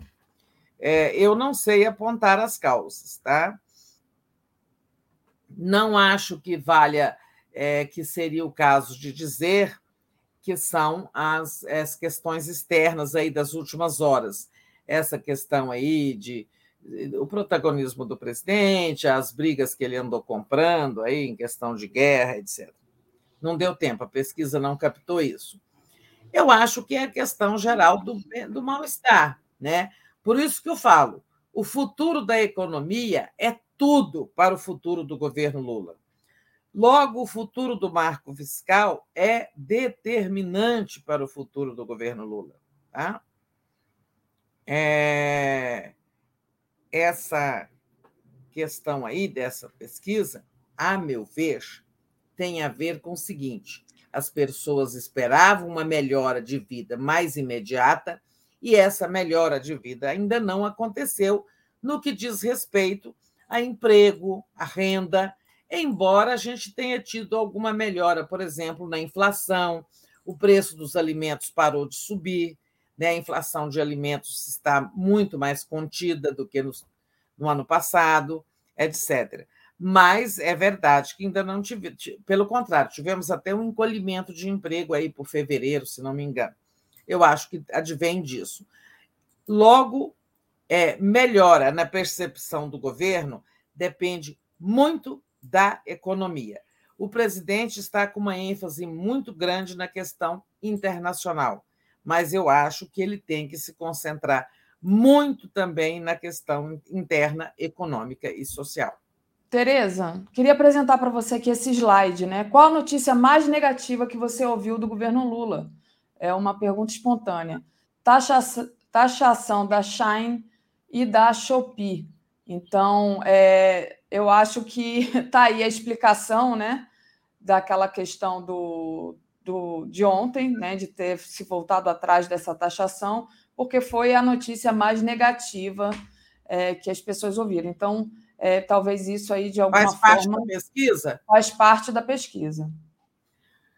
Pois é, isso eu acho que os, as razões políticas do presidente, da, da Janja, etc., se lastrearam, basearam nessa pesquisa, estão politicamente corretas. Economicamente, eu posso pensar errado, diferente, mas politicamente estão certos. Eu fico é pensando que povo é esse que nós temos que, por causa de bens secundários, porque na Shopee, na Shein, ninguém compra bens essenciais, a gente compra bens supérfluos. Né? Aí, mas, assim, é a cabeça né, das pessoas. Não posso, ninguém pode mudar a cabeça delas. Tá certo? Porque se você tivesse aumentar o, o preço, o imposto do feijão, é uma coisa para revoltar, né? Porque todo mundo come feijão e feijão é um bem essencial. Agora, os bens da Shopee, né? Colarzinho, blusinha, é, adereços de cabelo, são tudo coisas supérfluas, mas é a sociedade de consumo e contrariar a, possibilidade de consumo, eu sei que é uma coisa negativa, que causa antipatia, e, e, e, claro, pode ter impactado até essa avaliação negativa do governo, sim. Foi bom você ter trazido, Daphne, esse, essa lâmina aí. Muito bom, Tereza. Tereza, deixa eu só agradecer o pessoal que está nos acompanhando, né? Pedir para o pessoal deixar o like, compartilhar essa live, é muito importante.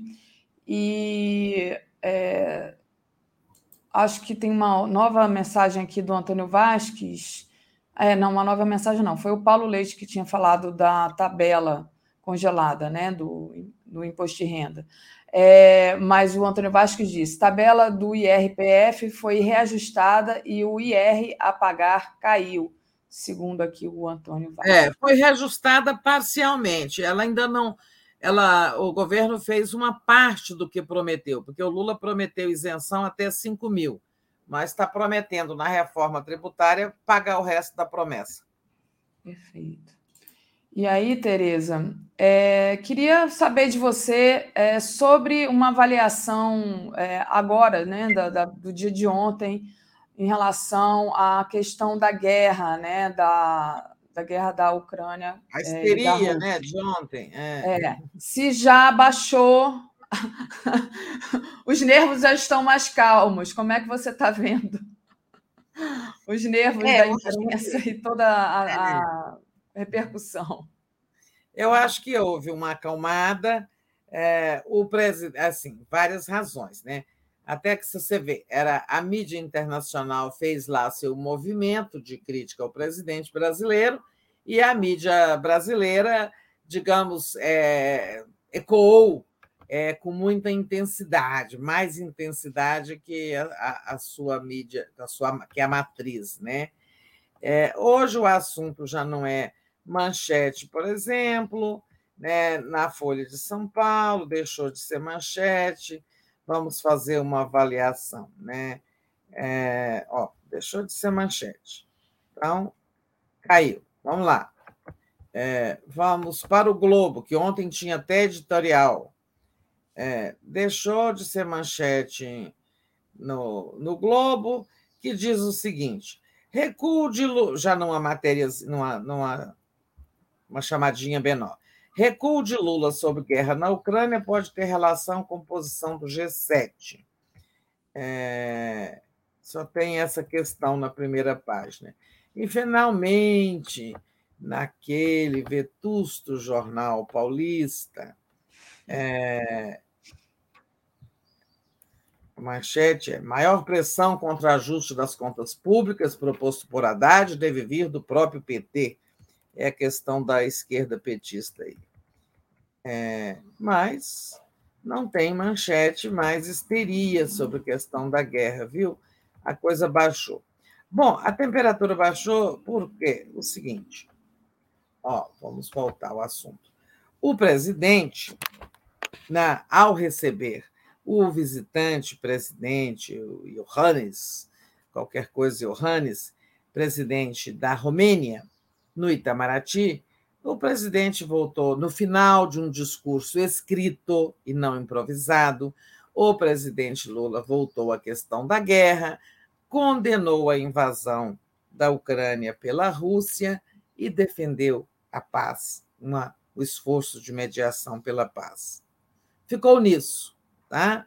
Não falou que a Ucrânia também é responsável. Em suma, ele voltou uma posição assim moderada e evitando conflitos. Né?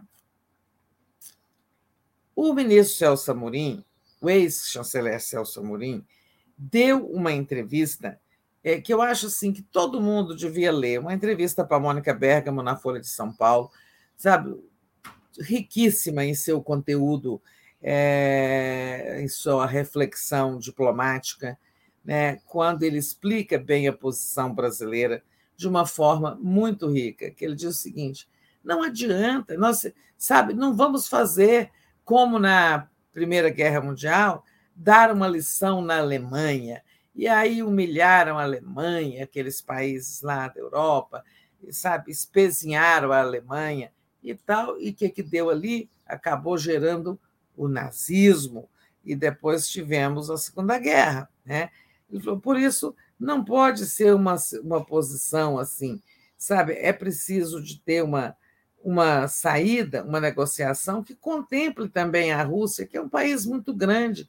Não pode ser só dando armas para a Ucrânia é, e querendo derrotar ou castigar, humilhar a Rússia e tal. E ele explica muito bem a posição brasileira. É, eu achei uma entrevista maravilhosa. Mas houve também o gesto da Ucrânia, que voltou a convidar o Lula para ir lá, né? É, houve uma declaração dos, da porta-voz da Casa Branca dizendo que os Estados Unidos podem não, não concordaram com a fala do Lula de que os ocidentais estão querendo a continuidade da guerra, quando fornecem armas para a Ucrânia, ou quando o Lula disse que a Ucrânia também é culpada pela guerra, que os Estados Unidos discordam, mas confiam plenamente nas relações com o Brasil, que são relações muito importantes e tal. Em suma, todo mundo baixou a bola um pouco ontem e vamos em frente. Eu disse ontem aqui que achava que o Lula ia fazer uma inflexão e fez, né? Que ele estava numa viagem, ele estava num outro ambiente, ele fez declarações improvisadas. Ontem ele fez uma fala escrita, né? É, ele, é, eu acho que agora vai medir muito é, essas palavras também. Eu não vi essa da Globo News. Alguém falou aí que ele deu uma entrevista na Globo News. Eu não vi, o... mas eu vi um pedaço. Eu vi um pedaço que um, um jornalista faz uma pergunta para ele, justamente sobre isso, se a se a declaração é, não causava. Como é que foi a palavra que ele falou? Deixa assim, não, não deixava ele é, em maus lençóis, digamos assim, né? A declaração de quem? A declaração do Lula. É foi perguntado para o Celso Amorim se hum. essa não, não causava desconforto, né? A declaração hum. do Lula e aí o Celso Maurinho falou assim: o que me causa desconforto é uma pergunta como essa, mas assim, não, não, não era desconforto, não, era uma outra palavra que agora não estou lembrando agora. Mas assim, o Celso Maurinho deu uma também no, no, no jornalista, porque, tipo assim, como se o Lula é, tivesse falado besteira e ele, Celso Amorim, agora tivesse que consertar alguma coisa ali do Lula. Foi isso que eu entendi. E, é, enfim. E, é, eu não vi, não. É. É, mas o Celso Morim é um grande quadro, né? Um grande Sim. quadro. E ele falou: olha, eu estou de acordo com o que o Lula fala, né? Foi o que ele falou, o que ele queria é, dizer. Ele, ele, não, ele o tempo todo, na entrevista da Mônica Bergamo também, é uma entrevista escrita, né? Assim, de, de texto, é, ele em nenhum momento discorda do Lula, ele endossa tudo, mas ele dá argumentos, né? ele oferece mais argumentos para justificar a posição do presidente Lula. Então, é, eu achei uma entrevista muito boa. A da Globo News eu não vi. Mas, em suma, eu acho que deu uma baixada de bola, agora vamos em frente, né? É, Lembrei claro. a palavra. Não, não lhe causa embaraço? O, jornalista perguntou para o Celso Amorim: não lhe causa embaraço a declaração do Lula? Aí o Celso Amorim respondeu: o que me causa embaraço é uma pergunta dessa. Eu sou assessor do Lula. E aí foi aquela, aquele show, né? De podia ter melhorado um pouco a pergunta, né? E é isso, Tereza. Tereza, deixa eu agradecer aqui os superchats para a gente continuar é, interagindo aqui com o nosso público e pedir para vocês deixarem um like, que é importante a gente aumentar o nosso alcance. A Luiz Benevides, enquanto parte da esquerda achar que roupa e liquidificador são artigos secundários, o sangramento da popularidade vai continuar sendo risco constante. Tereza, ainda queres falar sobre blusas de Shine, etc. Ou não? A gente responde. O que, é que diz a pessoa, hein? O Luiz Benevides está sempre aqui com a gente. Enquanto parte da esquerda achar que roubo e liquidificador são artigos secundários, o sangramento da popularidade vai continuar sendo risco constante. É. É, mas, assim, eu disse por minha conta, tá? É, que são artigos secundários. Eu, não, eu acho que o governo não acha isso, tanto que dizem que a Janja e o presidente Lula convenceram a Haddad a recuar, sinal de que eles não acham que é secundário. Eu é que estou falando que, é, sabe, não, bem, não são bens essenciais. Né? Eu falei por minha conta. Né? Bom, eu sou Agora, a favor de maior alcance do Estado em tudo, então eu sou a favor de pagar imposto. Aqui, dando a minha opinião, Daphne. É, pois é, né? são opiniões nossas pessoais. É. Agora, é claro que na reforma tributária é, não tem nada nesse sentido de punir, não. É que isso aí era um rombo, né? precisava, houve uma intenção da Fazenda de obter recursos tapando este, esta coisa. Agora ela vai tentar fiscalizar. Vamos ver. Isso vai ser difícil de fiscalizar. Sabe o que, que eu acho? As pessoas vão continuar comprando da Shopee, da 100, 100, sei lá, não conheço esses lugares. Normalmente porque a Receita não será capaz de fiscalizar isso, é muito complicado. Então, é. viva a festa da classe média, seguimos em frente vamos buscar receita em outros lugares. Exatamente. É, Tereza, vamos, vamos aqui caminhar, caminhar aqui na nossa pauta, né? Ontem teve reunião, ato contra a violência nas escolas, né? Uma re, reunião da federação e três poderes, né? Então foi uma atuação importante ali do governo, trazendo um certo conforto para famílias que estavam em pânico, não só famílias, né, as pessoas que trabalham nas escolas também. É, imagino que não deva ser nada agradável para uma professora, ou para uma merendeira, ou para qualquer um ali que trabalha numa escola ficar sabendo que a sua escola recebeu uma ameaça. Mas, além das mães de alunos e os próprios alunos, é claro. Né? Então, ação rápida do governo, né, Tereza? Segundo o ministro Flávio Dino, do dia 6 de abril para cá, o dia 6 foi o dia seguinte àquele episódio triste de Blumenau. Do dia 6 para cá, foram 1.700 ameaças de atentados em escolas. Ameaças que não se concretizaram, ou porque eram só fakes, eram só, sabe, ameaças, ou por alguma razão, é, ou foram tomadas providências, mas você vê que foi foi um pandemônio, né? 1.700 denúncias, isso equivale a cerca de 150, 200 por dia, a média. Né? 750 perfis que faziam, é, que postavam ameaças de violência né, nas escolas ou em outras situações, foram excluídos das redes sociais por pressão do governo, depois da portaria do ministro Dino, sabe, apertando o cerco aí contra as plataformas. Então, esse caso aí é um exemplo do governo, do ativismo do governo, vendo uma questão grave na sociedade e indo em busca de solução. Né? E o presidente viajou e o ministro Dino ficou aqui, tomou providências, baixou portaria e tudo. E ontem o presidente fez isso aí, ó, esse grande evento é, mostrando para a sociedade que ele mobiliza os poderes, governadores, Supremo, Câmara, Senado, né, governadores, já falei, procurador-geral, em suma, todos os poderes, todas as autoridades, em busca de é, solução para isso. Esse, isso não é trivial. Ah, o, o Lula está dizendo isso. Disse lá: não vamos, sabe, enfrentar esse problema só com é, levantando os muros das escolas, botando detector de metal na porta da escola. Isso também passa pela questão das famílias, isso passa pela saúde mental. Até ele pode ter errado, ele falou contra os games, até um dos filhos dele disse que ele errou. O Felipe Neto foi às redes, pode ter errado, eu não sei, eu também não tenho opinião sobre games eu sei que meu filho jogou videogame e nem por isso ficou violento. Mas, em suma, é, o Lula não é obrigado a dizer tudo certo. É, ali, como disse o Celso Amorim também, é, o Brasil não é obrigado a concordar com todas as opiniões dos Estados Unidos. Eu queria ter lembrado essa frase ali atrás há pouco esqueci.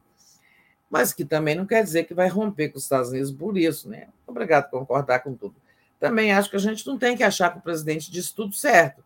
Eu acho que nessa coisa dos games, o filho dele, o Felipe Neto e outros podem ter razão, ele pode ter errado. Mas o essencial, ele fez um movimento muito correto ontem, né? De juntar todo mundo nessa cruzada contra a violência nas escolas, para que a gente não deixe proliferar no Brasil uma cultura como a dos Estados Unidos, onde matar criança, fazer matança em cinema também virou moda. Aquilo lá pegou, né? Essa, essa história de, de atentados em massa, de matança, eh, sobretudo em escola, pegou. Não sei por que, que pegou. E questão de saúde mental. Temos que enfrentar esse problema de saúde mental. As escolas precisam ter, Lula falou disso, precisam ter mais atenção aos sinais de que uma criança, sabe, está com algum distúrbio, com algum desequilíbrio, com alguma, sabe, descompensação. Daphne que entende dessas coisas, mas uma criança ela emite sinais, né? Sim, emite. O, o, o Lula está meio certo e meio errado, Tereza, na verdade, porque o que faz mal, né? É, é, é todo esse caldo de cultura de violência. E o videogame também faz parte disso.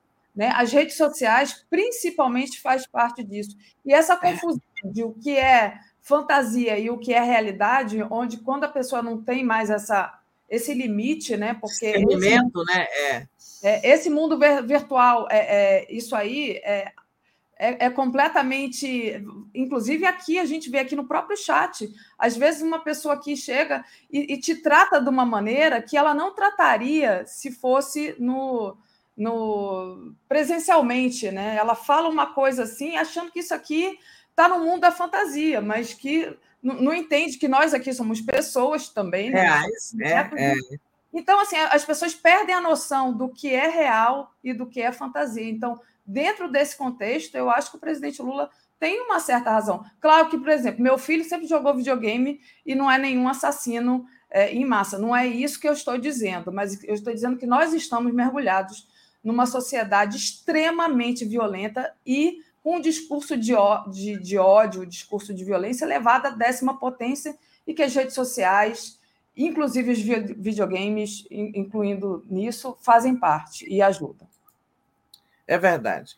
Então, se a pessoa já não tem discernimento, já está com sua, né, com sua capacidade de discernimento alterada, aí os games e as redes assim vão influir, sim.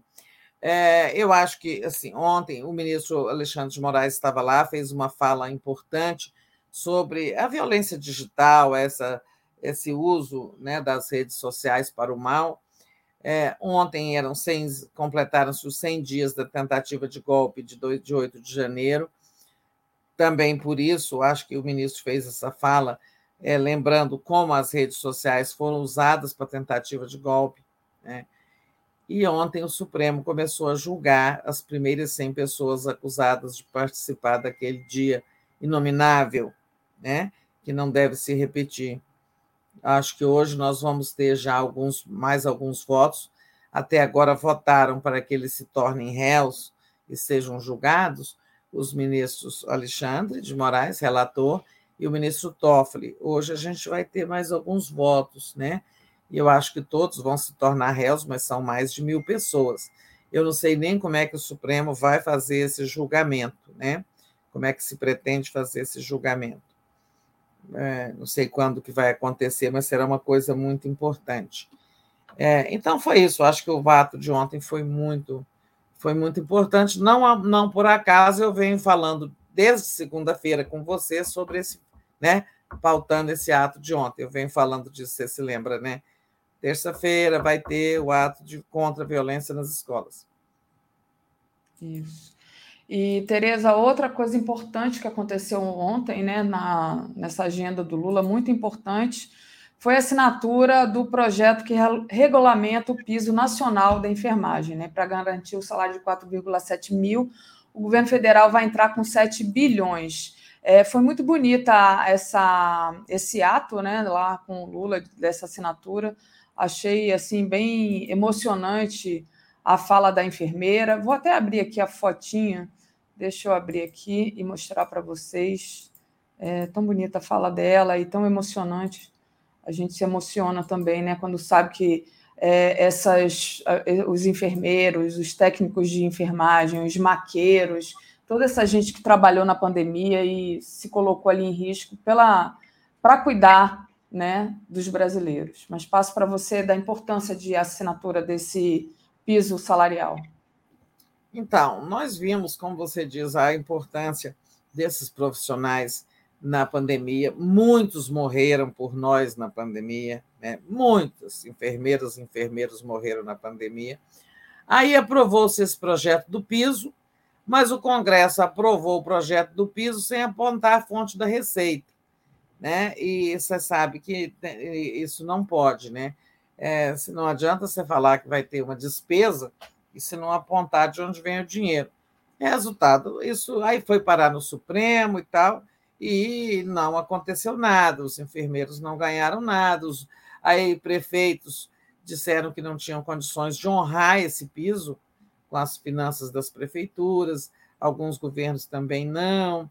Em suma, só confusão, até que agora o Lula está mandando um projeto que regulamenta isso, é, o, com o governo federal participando do financiamento desse piso. Então, o governo federal entra com uma boa parte dos recursos para que os prefeitos, para que os enfermeiros e enfermeiras passem a ganhar esse piso nacional, que é muito justo. Né? e o tempo está acabando. Eu vou até avançar na próxima pauta aqui, que você ainda vai fazer superchats e programação. É, conselho de pouco, eu vou ver se eu consigo ir lá. Daqui a pouco, lá na, é, lugar público aqui, não vai nem ser no Palácio, de tão grande que vai ser o evento, ele não será realizado no Palácio, mas num grande auditório aí. É, será, será instalado o Conselho Nacional de Participação Social, o Conselhão que o Lula está criando para é, a participação da sociedade civil né, na formulação de políticas públicas. Eu acho que vai ser um evento muito grande tá? É, e muito importante, do qual vai ter empresários, sindicalistas, movimentos sociais, é, ele vai ser um conselho bem mais amplo do que aquele do governo do, do, do primeiro ou do segundo governo Lula. Tá bem? Acho que são é, avanços no sentido de realizar um governo de muita participação prometido pelo Lula na campanha eleitoral. Está avançando nesse sentido. Perfeito, Tereza. Tereza, é importante, né? E amanhã você deve então trazer, aliás, hoje à noite, na sua participação, você deve trazer novidades do que você vai é, assistir Sim. lá.